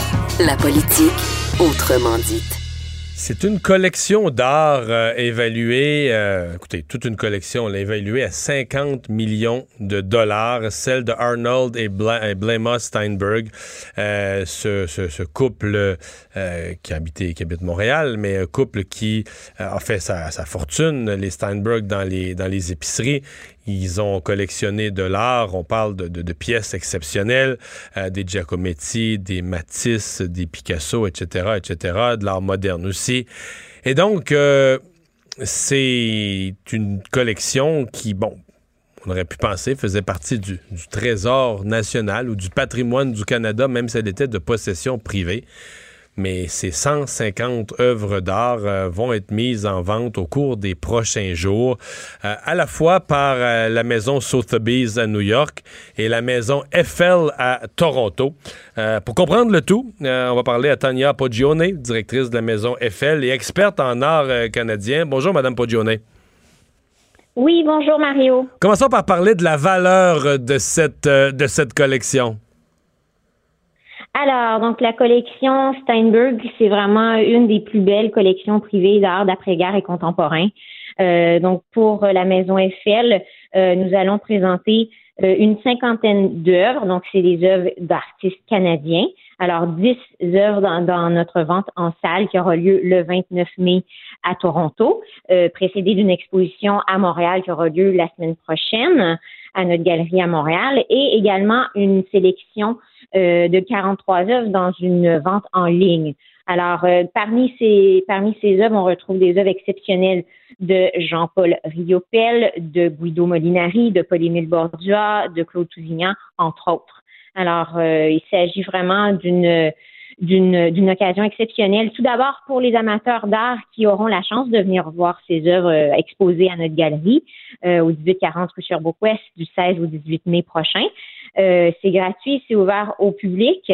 Et de, par la suite, c'est également une occasion exceptionnelle pour les collectionneurs d'acquérir des œuvres de première qualité qui seront offertes sur le marché très bientôt. Ouais. Et, donc le reste, donc là, vous venez de me parler d'une cinquantaine d'œuvres que vous allez, dont, dont, vous êtes responsable de la vente. L'autre centaine, là, on est à, New York avec Sotheby's, le, le, grand, les, grandes enchères de, biens précieux et d'art et autres. Là, les, les œuvres d'artistes internationaux, ce sera vendu euh, par la maison Sotheby's. La maison Eiffel euh, vendra les œuvres, euh, les œuvres d'artistes canadiens. Ok, donc c'est comme ça que c'est divisé. Je comprends. Euh, il y a quand même des gens, vous avez sans doute vu cette, euh, cette réflexion, cette discussion, il y a des gens qui s'attristent de voir que une telle collection d'art qui n'a pas pu avoir un, grand musée canadien ou une institution canadienne qui, garde la collection, qui s'emporte euh, à, acquéreur. Mais en fait, vous savez, c'est les, les, les musées, les, les œuvres d'artistes québécois qui font partie de la collection Steinberg. Euh, c'est des œuvres, euh, on retrouve déjà des œuvres de ces artistes-là dans les dans les grandes collections muséales, euh, les collections québécoises et canadiennes. Donc Riopel, Bordua, Molinari, Tousignan, les œuvres qu'on retrouve dans cette collection, euh, ces artistes sont déjà très très bien représentés dans les musées ici. Euh, donc, euh, mais les musées, euh, il s'agit d'une vente publique. Alors, nous, on était très honorés de d'avoir été choisis par la famille pour pour les assister dans ce, ce, ce projet de vente. Alors, alors les, les ça, permet les, les, musées peuvent aussi se porter acquéreurs s'ils voient un manquement dans leur collection. Mais l'art, il y a différentes façons de faire rayonner l'art, tant dans les établissements publics que les collections privées.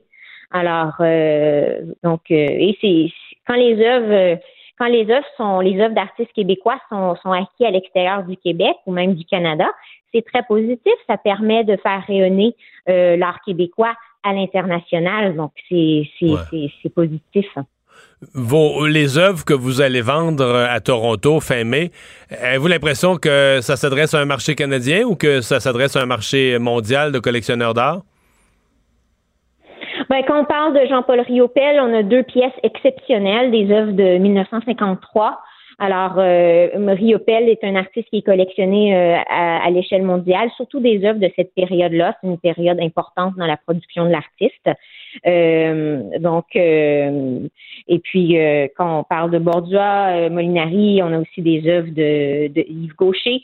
c'est un marché qui est quand même très canadien mais ce sont des euh, ce sont des ventes qui sont euh, qui sont publiques et qui sont euh, et qui sont présentées tant au niveau national qu'international. L'évaluation de 50 millions de la collection, ça, vous apparaît ça vous apparaît réaliste qu'on aille que la, famille Steinberg aille chercher ce genre de montant-là, cette ordre de grandeur-là? Ben pour nous, de notre côté, chez Eiffel, alors pour les 53 œuvres qui seront offertes chez Eiffel le 29 mai, euh, pour nous, c'est une évaluation euh, approximative de 3 à 6 millions. 3 à 6 millions pour une euh, cinquantaine d'œuvres. Donc, c'est les œuvres, le, gros de la valeur, c'est les œuvres internationales, les artistes internationaux. Ben, il y a des œuvres très importantes qui seront offertes dans notre dans notre vente, comme comme j'ai mentionné les artistes de plus tôt.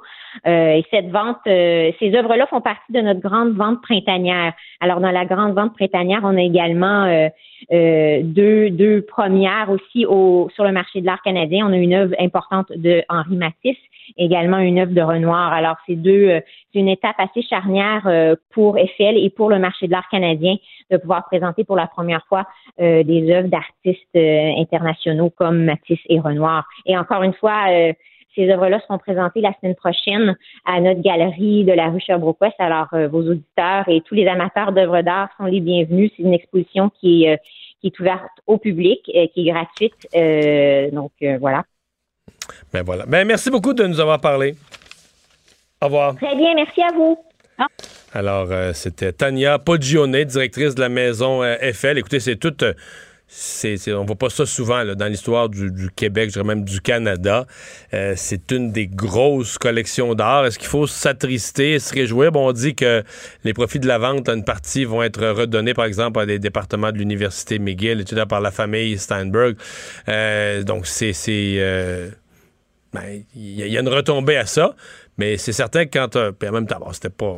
La famille Steinberg n'avait pas vraiment un musée ou un lieu où monsieur, madame, tout le monde pouvait aller visiter ça. C'était pas plus un musée, mais c'était quand même.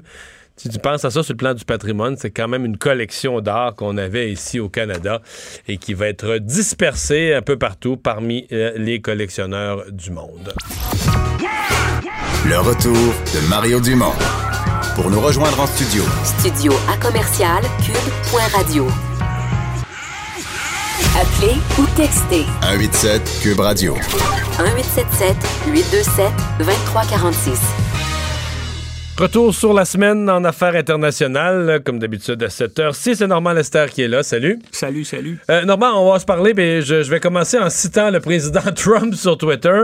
Ce matin, il a tweeté Nous avons été engagés dans une relation euh, injuste, je traduis à mesure, une relation injuste avec la Chine depuis longtemps. Euh, ils ont renié leurs les engagements qu'ils avaient pris devant l'Organisation mondiale du commerce, particulièrement sur la propriété intellectuelle. Et là, euh, un peu plus tard en journée, en fait, il y a une heure, là, oups, un message plus positif. Euh, au cours des deux derniers jours, les États-Unis et la Chine ont tenu des discussions constructive et candide. Donc, candide veut dire de bonne foi, quasiment naïve, quasiment... M- Mais est-ce qu'on peut croire quoi que ce soit que Trump dit et peut-être que dans cinq minutes, il va dire... Ben, en tout cas, les marchés boursiers l'ont Oui. cru parce que les marchés boursiers, Oui, la oui. dernière heure, C'est probablement pour ça qu'il a fait cette intervention-là. Pour replacer la bourse, parce que le- le là, monde ses économique conseillers lui ont dit envoie un tweet positif là, puis pour avoir un effet sur la bourse. Mais il faut attendre la réaction là, de Pékin à ça. Écoute, il a augmenté de 25 les, les tarifs sur des marchandises pour une valeur de 200 milliards de dollars. Euh, dans le passé... donc des marchandises chinoises Oui, oui. importées aux États-Unis. Oui, c'est ça. Ils ont augmenté les prix. Donc, les Chinois, qu'est-ce qu'ils vont faire? Jusqu'à maintenant, à chaque fois que euh, Trump les a poussés, ils ont réagi d'une façon très sobre et puis ils ont euh, simplement de leur côté adopté euh, des mesures euh, assez semblables.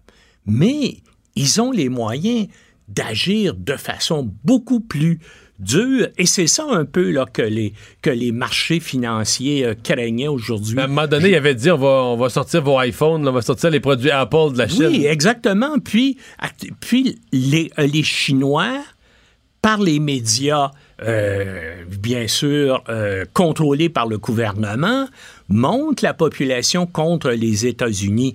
Et c'est sûr qu'ils pourraient lancer un mot d'ordre maintenant, cesser d'acheter des véhicules américains, cesser d'acheter des téléphones intelligents américains, puis ça va avoir des répercussions énormes.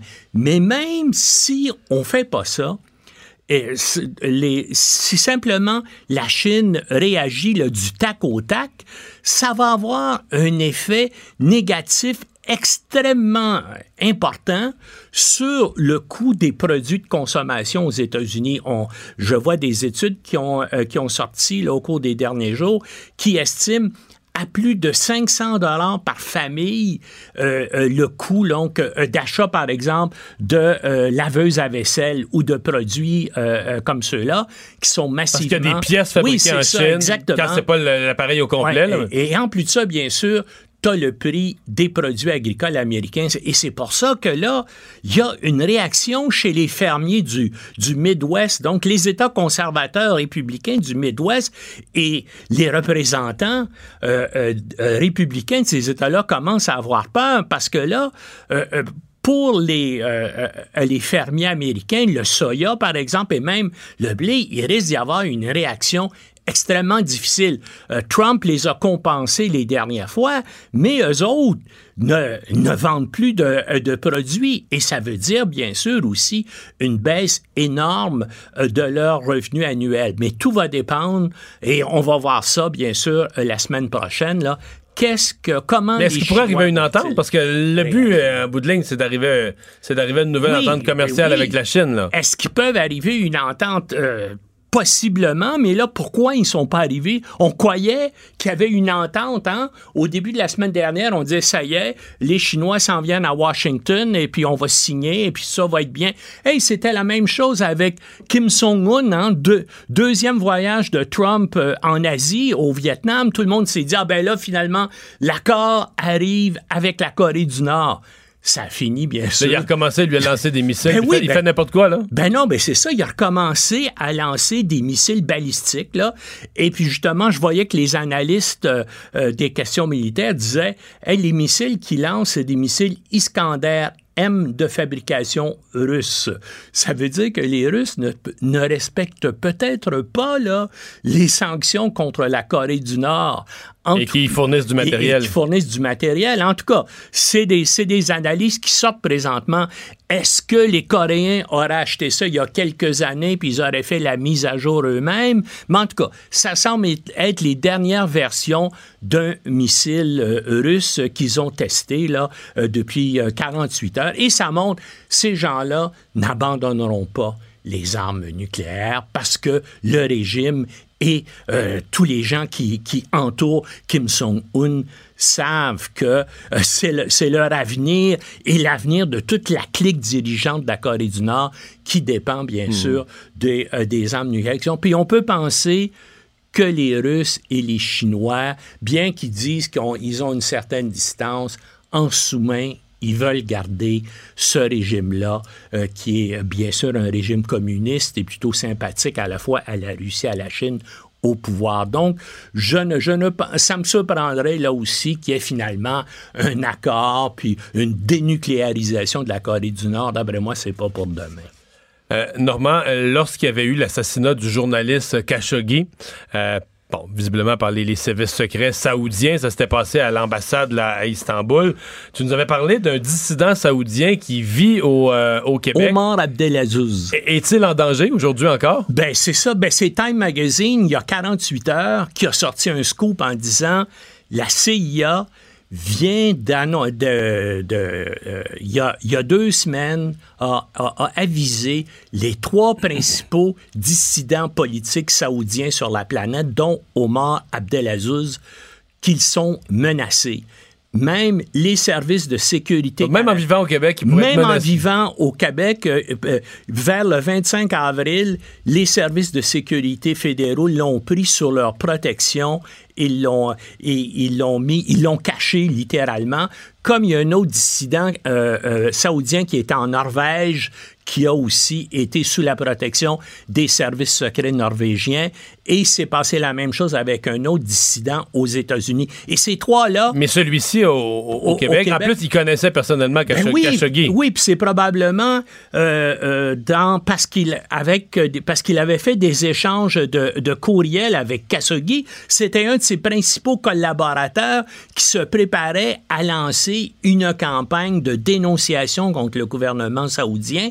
Et c'est et contre le prince. Et contre le prince euh, Mohamed Ben Salman. Et c'est à ce moment-là que Khashoggi a été tué. Et même les Saoudiens lui ont, lui ont demandé au, à, à Omar Abdelaziz passez donc à notre ambassade à Ottawa, on aurait des choses, y aurait, on aurait besoin de discuter Parce avec qu'il aurait osé faire la même chose ben non, non, pas à Ottawa. Je, ne sais pas, fait à Istanbul. on, leur on lui a proposé, on lui a demandé de venir à Ottawa à l'ambassade saoudienne. Moi, je lui ai parlé au téléphone.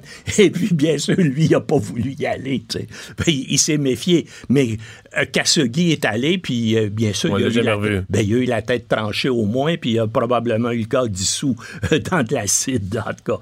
Mais là, il y a encore un danger, puis on a dit à, Omar Abdelaziz, aux deux autres, attention, vérifiez les pays où vous allez. Si ces pays-là ont des liens étroits avec l'Arabie saoudite, n'y allez pas et euh, assurez aussi la protection de vos téléphones intelligents et du matériel électronique parce que c'est comme ça qu'ils avaient découvert qu'il y avait qu'on se préparait à amener une campagne sur le net contre le prince MBS, c'est parce qu'ils avaient introduit un logiciel espion sur son téléphone intelligent ici au Québec. Hein, et, c'est pour ça que Khashoggi a été tué. Donc là, il y a une menace contre des dissidents. Puis Omar Abdelaziz, là, c'est pas simplement un dissident quelconque. On est, c'est le principal influenceur politique de l'opposition saoudienne sur le net. Donc, il y a des centaines de milliers de personnes là, qui suivent ses commentaires sur YouTube. Tout le monde, évidemment, si vous parlez euh, euh, arabe, vous pouvez voir, voir ses commentaires, mais il a un site où il fait régulièrement des commentaires, je pense au moins une fois par, euh, une fois par semaine, bien sûr, qui sont contre le régime saoudien, puis qui accusent le prince MBM, bien sûr, d'être l'auteur du meurtre de Khashoggi. Alors, en tout cas, pour l'instant, euh, la menace directe a été, euh, semble-t-il, écartée parce que là, maintenant, euh, la protection vit- rapprochée a liberté, là. cessé. a- a- a cessé. Ben, il est à Montréal et il vit aussi à Sherbrooke. C'est pas clair, puis on veut pas dire exactement, mais il était euh, euh, au collège euh, qui est près de... Il enseignait à Bishop. Oui, là. à Bishop. Il, était, il enseignait à Bishop, mais là, il, est- il, il avait, il était revenu à Montréal pour sa propre protection, mais là, c'est, c'est pas clair entre Ouais. Sherbrooke et Montréal où il se trouve. Est-ce que les Américains vont de vous préparer des, des interventions militaires à la fois en Iran, avec ce qu'on a vu cette semaine, et au Venezuela? En tout cas, euh, l'ambiance est au vote en guerre à Washington. Euh, il y a eu la semaine dernière une réunion à la CIA de tous les principaux responsables diplomatiques, militaires et des services secrets américains en vue de configurer là, une, une approche euh, coordonnée face à, à l'Iran. On le sait actuellement que le porte-avions Lincoln et une escadre qui vient de traverser le canal de Suez, qui se dirige vers le golfe Persique et le détroit d'Ormuz. Et en plus de ça, il y a une escadrille de bombardiers B-52, des bombardiers lourds, semble-t-il, qui se déploient actuellement au Qatar. En tout cas, les menaces sont évidentes et la chaîne NBC euh, rapportait que notamment dans les rencontres euh, à la CIA la semaine dernière, on avait approuvé le commencement d'opérations clandestines contre l'Iran sans donner plus euh, de précision. Évidemment, euh, tout ça, euh, il y a un aspect de politique intérieure. Apparemment, John Bolton, le principal conseiller à la sécurité nationale de Trump, est un faucon. Euh, je veux lui, ça fait à peu près dix ans qu'il qu'il, euh, qu'il- qu'il écrit des articles pour dire il faut attaquer, il faut mener des opérations préventives contre l'Iran. Récemment, il a fait des déclarations semblables en disant il faut renverser le régime Maduro. En tout cas, ce, ce sont actuellement des faucons qui dirigent la politique étrangère américaine et l'administration Trump a peut-être intérêt d'aller en guerre parce qu'une façon d'unir euh, puis d'avoir de ton côté l'ensemble de la population américaine, et ça s'est prouvé. Ouais, mais il faut que la population fois. comprenne la, la justification. Oui, mais on trouve un prétexte, on dit qu'on est attaqué. hein. Euh, euh, Johnson a fait ça avec le Nord-Vietnam. À un moment donné, il a dit, voilà, les, No- les Nord-Vietnamiens ont tenté d'attaquer un navire américain et là, lui a riposté par des bombardements à Hanoï. Le Congrès était unanime pour approuver ces mesures-là. Ça s'est fait euh, assez régulièrement dans le passé et bien sûr, ça favorise toujours dans un premier temps. Ben regarde, avec George W. Bush puis son invasion de, euh, de l'Irak en 2003, tout Il le monde... était à 90% Ben oui, de tout- popularité ben oui, pendant un mois, là. Tout le monde était pour. Alors, est-ce que est-ce que c'est le jeu que Trump veut jouer avec l'Iran? En tout cas, c'est sûr que dans l'entourage de Trump, c'est des faucons qui veulent vraiment, puis on parle bien sûr que ça va être une opération brève et efficace et ponctuelle. On dit toujours ça au début d'une guerre. On disait ça, bien sûr, avec l'invasion d'Afghanistan, qui est devenue depuis la plus longue guerre de l'histoire des États-Unis et qui n'est pas finie. Le retour de Mario Dumont. Jusqu'à 17, parce qu'il ne prend rien à la légère. Il ne pèse jamais ses mots. Cube Radio. Alors, euh, on est de retour avec quelques nouvelles. D'abord, euh, la journée est finie depuis 16 heures pour euh, l'action d'Uber. Ben, ça aurait été une entrée en bourse. Écoutez, c'est pas catastrophique, mais c'est une entrée en bourse qui a été certainement un peu décevante. On, est, on a parti l'action, on entre en bourse, on part l'action à 45 Elle a rapidement baissé jusqu'aux environs de 42 euh, vers l'heure du dîner. Donc, elle était déjà en, baisse à ce moment-là. Et ça a remonté. Ça a remonté une bonne partie de l'après-midi. Elle s'est maintenue dans le 43-44 euh, et finalement, elle a fini vraiment en forte baisse à la fin de la session, la dernière demi-heure, la dernière heure de la session en bourse pour euh, clôturer à 41,57 Donc 45 à l'ouverture ce matin. C'est quand tu pars en bourse, tu pars avec un prix. Euh, et donc, elle a clôturé à 41,57 Donc dans la journée, c'est une baisse de 7,6 non, on se comprend, une compagnie fait son action en bourse, comme on dit, la vie c'est long, là, puis elle a le temps de, remonter, de rebaisser en fonction des événements. On se comprend qu'il y a bien du monde qui empoche de l'argent là-dedans.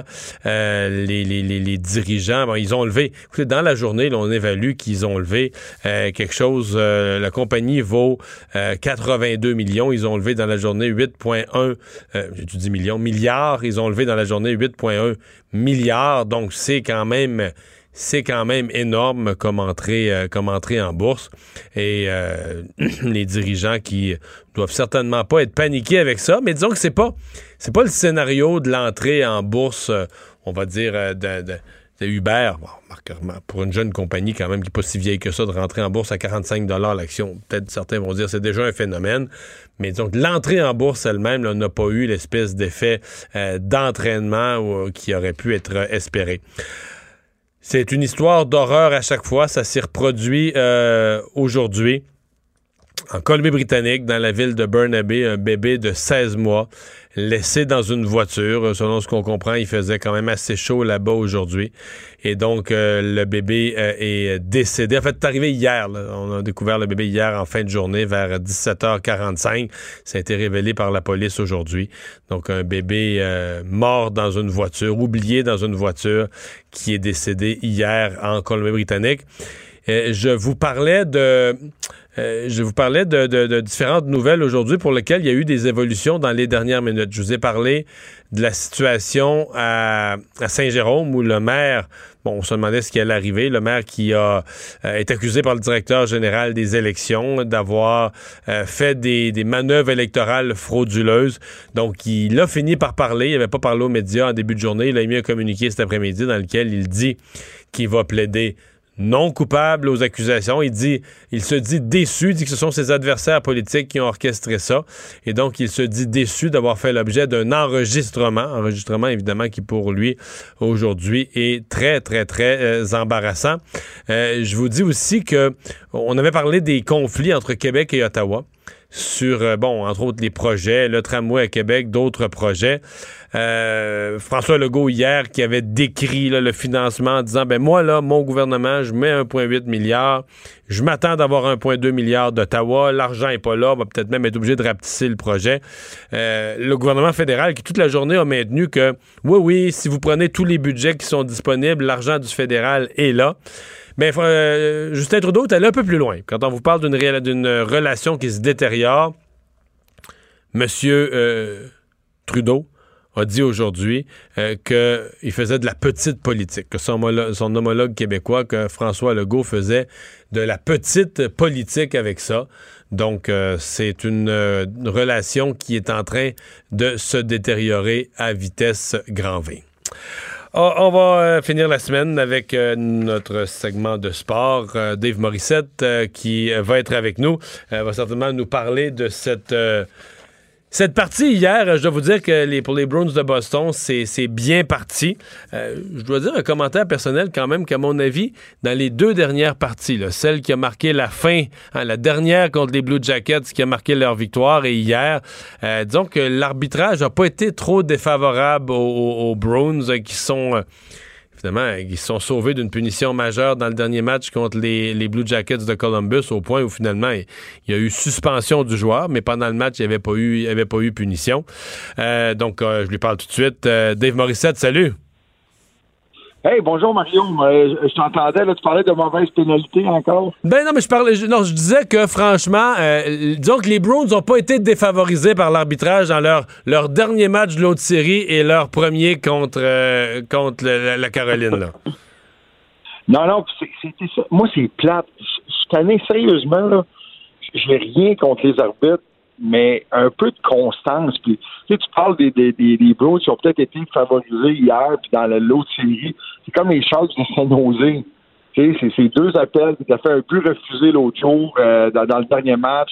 Euh, il y a eu l'appel sur Pavelski on va dire c'est de la chance. Je pense pas que personne va favoriser une équipe plus qu'une autre. Mais, tu sais, comme hier, ça a un impact. Tu donnes cinq pénalités.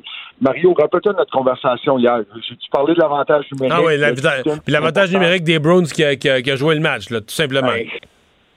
exactement. Donc, si tu veux pas avoir, moi, là, tu veux pas. Un arbitre devrait pas décider de l'issue d'un match. Tu devrais même pas savoir qui est là. Ça devrait. Parce que ce qui arrive, c'est que souvent, on n'appelle pas certaines pénalités, puis à un moment donné, on dit, ah non, là, c'est assez, on va l'appeler. Puis, tu sais, si pas certain, lève-le pas le bras. Parce que hier, ça a vraiment eu un impact sur le match. Puis, tu sais, moi, je on parlait de, de Rod Brindamour qui, après le match, on lui a posé la question, et on lui a dit, ah, est-ce que les, pénalités, est-ce que Doug Hamilton méritait sa, sa pénalité? Il a dit, ben, laquelle? pénalité? Tu sais, il est resté poli. C'est quand même un 4 de 7. Tu veux pas, tu veux pas qu'il y ait de vendetta contre toi non plus de la part des arbitres. Mais, ça s'est ça s'est effondré quand même. Là, à la fin, Goller était plus là. Ça, ça a vraiment mal fini. Est-ce que les Hurricanes se relèvent de ça ou bien contre les, les Bruins? Euh, ah oui, tu es convaincu qu'ils se relèvent? Ben, hier, Mario, hier, c'est en deuxième période, là. OK, les Bruins ont commencé avec un but, ont commencé avec du rythme, on était à Boston, c'est le fun, on marque. Euh, Camper qui, qui remplaçait McCoy, il marque. Puis bon, mais après ça, c'était l'affaire des Hurricanes. Là. C'était pas des pénalités, oubliez ça. Ah, hier, hier les Hurricanes méritaient le match, là, mais justement, ils l'ont perdu. Tu te dis, est-ce qu'ils vont, est qu'ils vont se relever de ça? On a eu l'impression hier qu'à la fin du match, l'arbitre, le gardien, tout, tout, tout, se liquéfiait. Là. Toi, tu dis, on revient le prochain match, on part à zéro? Ben absolument, c'est de la façon. Tu sais, le hockey, c'est la le sport en général, c'est comme ça. Tout plus ce qui s'est passé. Parce qu'aujourd'hui, il n'y a personne qui en parle, puis il n'y a personne qui parle de l'arbitrage. Il y a quelqu'un qui s'en occupe, il y a des gens quelque part qui a parlé à la Ligue, il y a le coach qui se plaint, tout a été fait. À partir d'aujourd'hui, qu'est-ce qu'on peut gagner? Puis les, les, les, les Hurricanes le savent très bien, c'était la discipline hier. Mais tu sais, la ligne est mince en jouer rude, robuste, et être indiscipliné. Moi, je pense qu'hier, on l'a. Puis, t'es obligé de jouer comme ça. Puis, tu sais, Doug Hamilton, hier, jouait contre son ancienne équipe. Puis il y a une chose qui reste. Tout le monde se rappelle contre Washington, puis ceux qui s'en rappellent pas, je vais, vous, le rappeler, c'est que Doug Hamilton va chercher la, rondelle dans le coin. tu t'en rappelles sûrement, Mario, mais c'est Alexander Ovechkin qui arrive, il freine, Ovechkin prend la rondelle, la passe en avant, backstrom, puis c'est un but. Et depuis ce temps-là, c'est sûr que les gars l'écœurent sur la patinoire. C'est sûr qu'on l'agace avec ça. C'est sûr qu'on le nargue avec ça c'est sûr que lui, là, depuis cette série-là, depuis ce match-là, je joue un peu plus tough, mais tu sais, je veux dire, être discipliné, c'est la pas base. Juste être discipliné, c'est juste la base. Puis, je parle de pénalité, mais dans, dans notre jeu aussi, puis hier, moi, je trouve que la Caroline était agressive. Il était, on a mis de la pression sur la défensive. Euh, mais hier, c'était peut-être la chance aussi, sans McAvoy qui était dans l'alignement, d'aller en chercher un, mais c'est un 4 de 7. Ne misez pas contre la Caroline. Hey, si je favoriser une équipe, je vais y aller avec Boston, mais ça se terminera pas en 4, c'est pas vrai. Ah. Peut-être. Je sais pas si j'ai. 4 peut-être pas, mais j'ai hâte, de voir, j'ai hâte de voir comment la Caroline va rebondir dans le prochain match. À mon avis, là, ils sont en danger. Euh, euh, ce soir, l'autre série commence. Oui, euh, ben, ben, c'est, à la fois, c'est demain soir, Mario, ça, ça, commence. Puis, oh, oh c'est vrai, il y a une journée. De... Ce soir, on n'a pas de hockey. Pas de hockey. Ça fait longtemps que c'est pas arrivé, ça? Je suis à Boston. C'est drôle, hein, pas, pas, j'étais à Boston, c'est drôle d'hasard, j'étais à Boston aujourd'hui avec mon, mon plus jeune qui a un, un tournoi de hockey, que je passe le week-end à Boston, puis ici, ça sent la coupe, là, dire, mais euh, demain, les Blues, les Charles de saint Jose, ça va se jouer dans les filets, je vous le dis. Euh, J'ai hâte de voir Bennington affrontant Jones, qui est excellent. Donc, euh, on en parle à la fin, on en parle lundi. Hey, merci Dave, bon week-end. Au revoir. Bon week-end, Mario. Oui. Alors ben voilà, c'est comme ça que ça se termine, euh, week-end de la fête des mères. Hein, oubliez pas ça, euh, d'avoir une pensée pour euh, vos mamans ou les mamans qui sont partout autour de vous dans votre vie. Dans mon cas, la fête des mères, c'est aussi le gala artiste. Je profite suis en nomination cette année. Euh, jamais gagné depuis des années. Je m'attends à rien cette année, mais c'est un honneur d'être en nomination et je vous en remercie. Euh, comme je remercie pour cette semaine de travail euh, Joanie Henry à la mise en onde, euh, Alexandre Marie-Pierre à la recherche. Merci à vous d'avoir été là, de nous avoir suivis. Cube.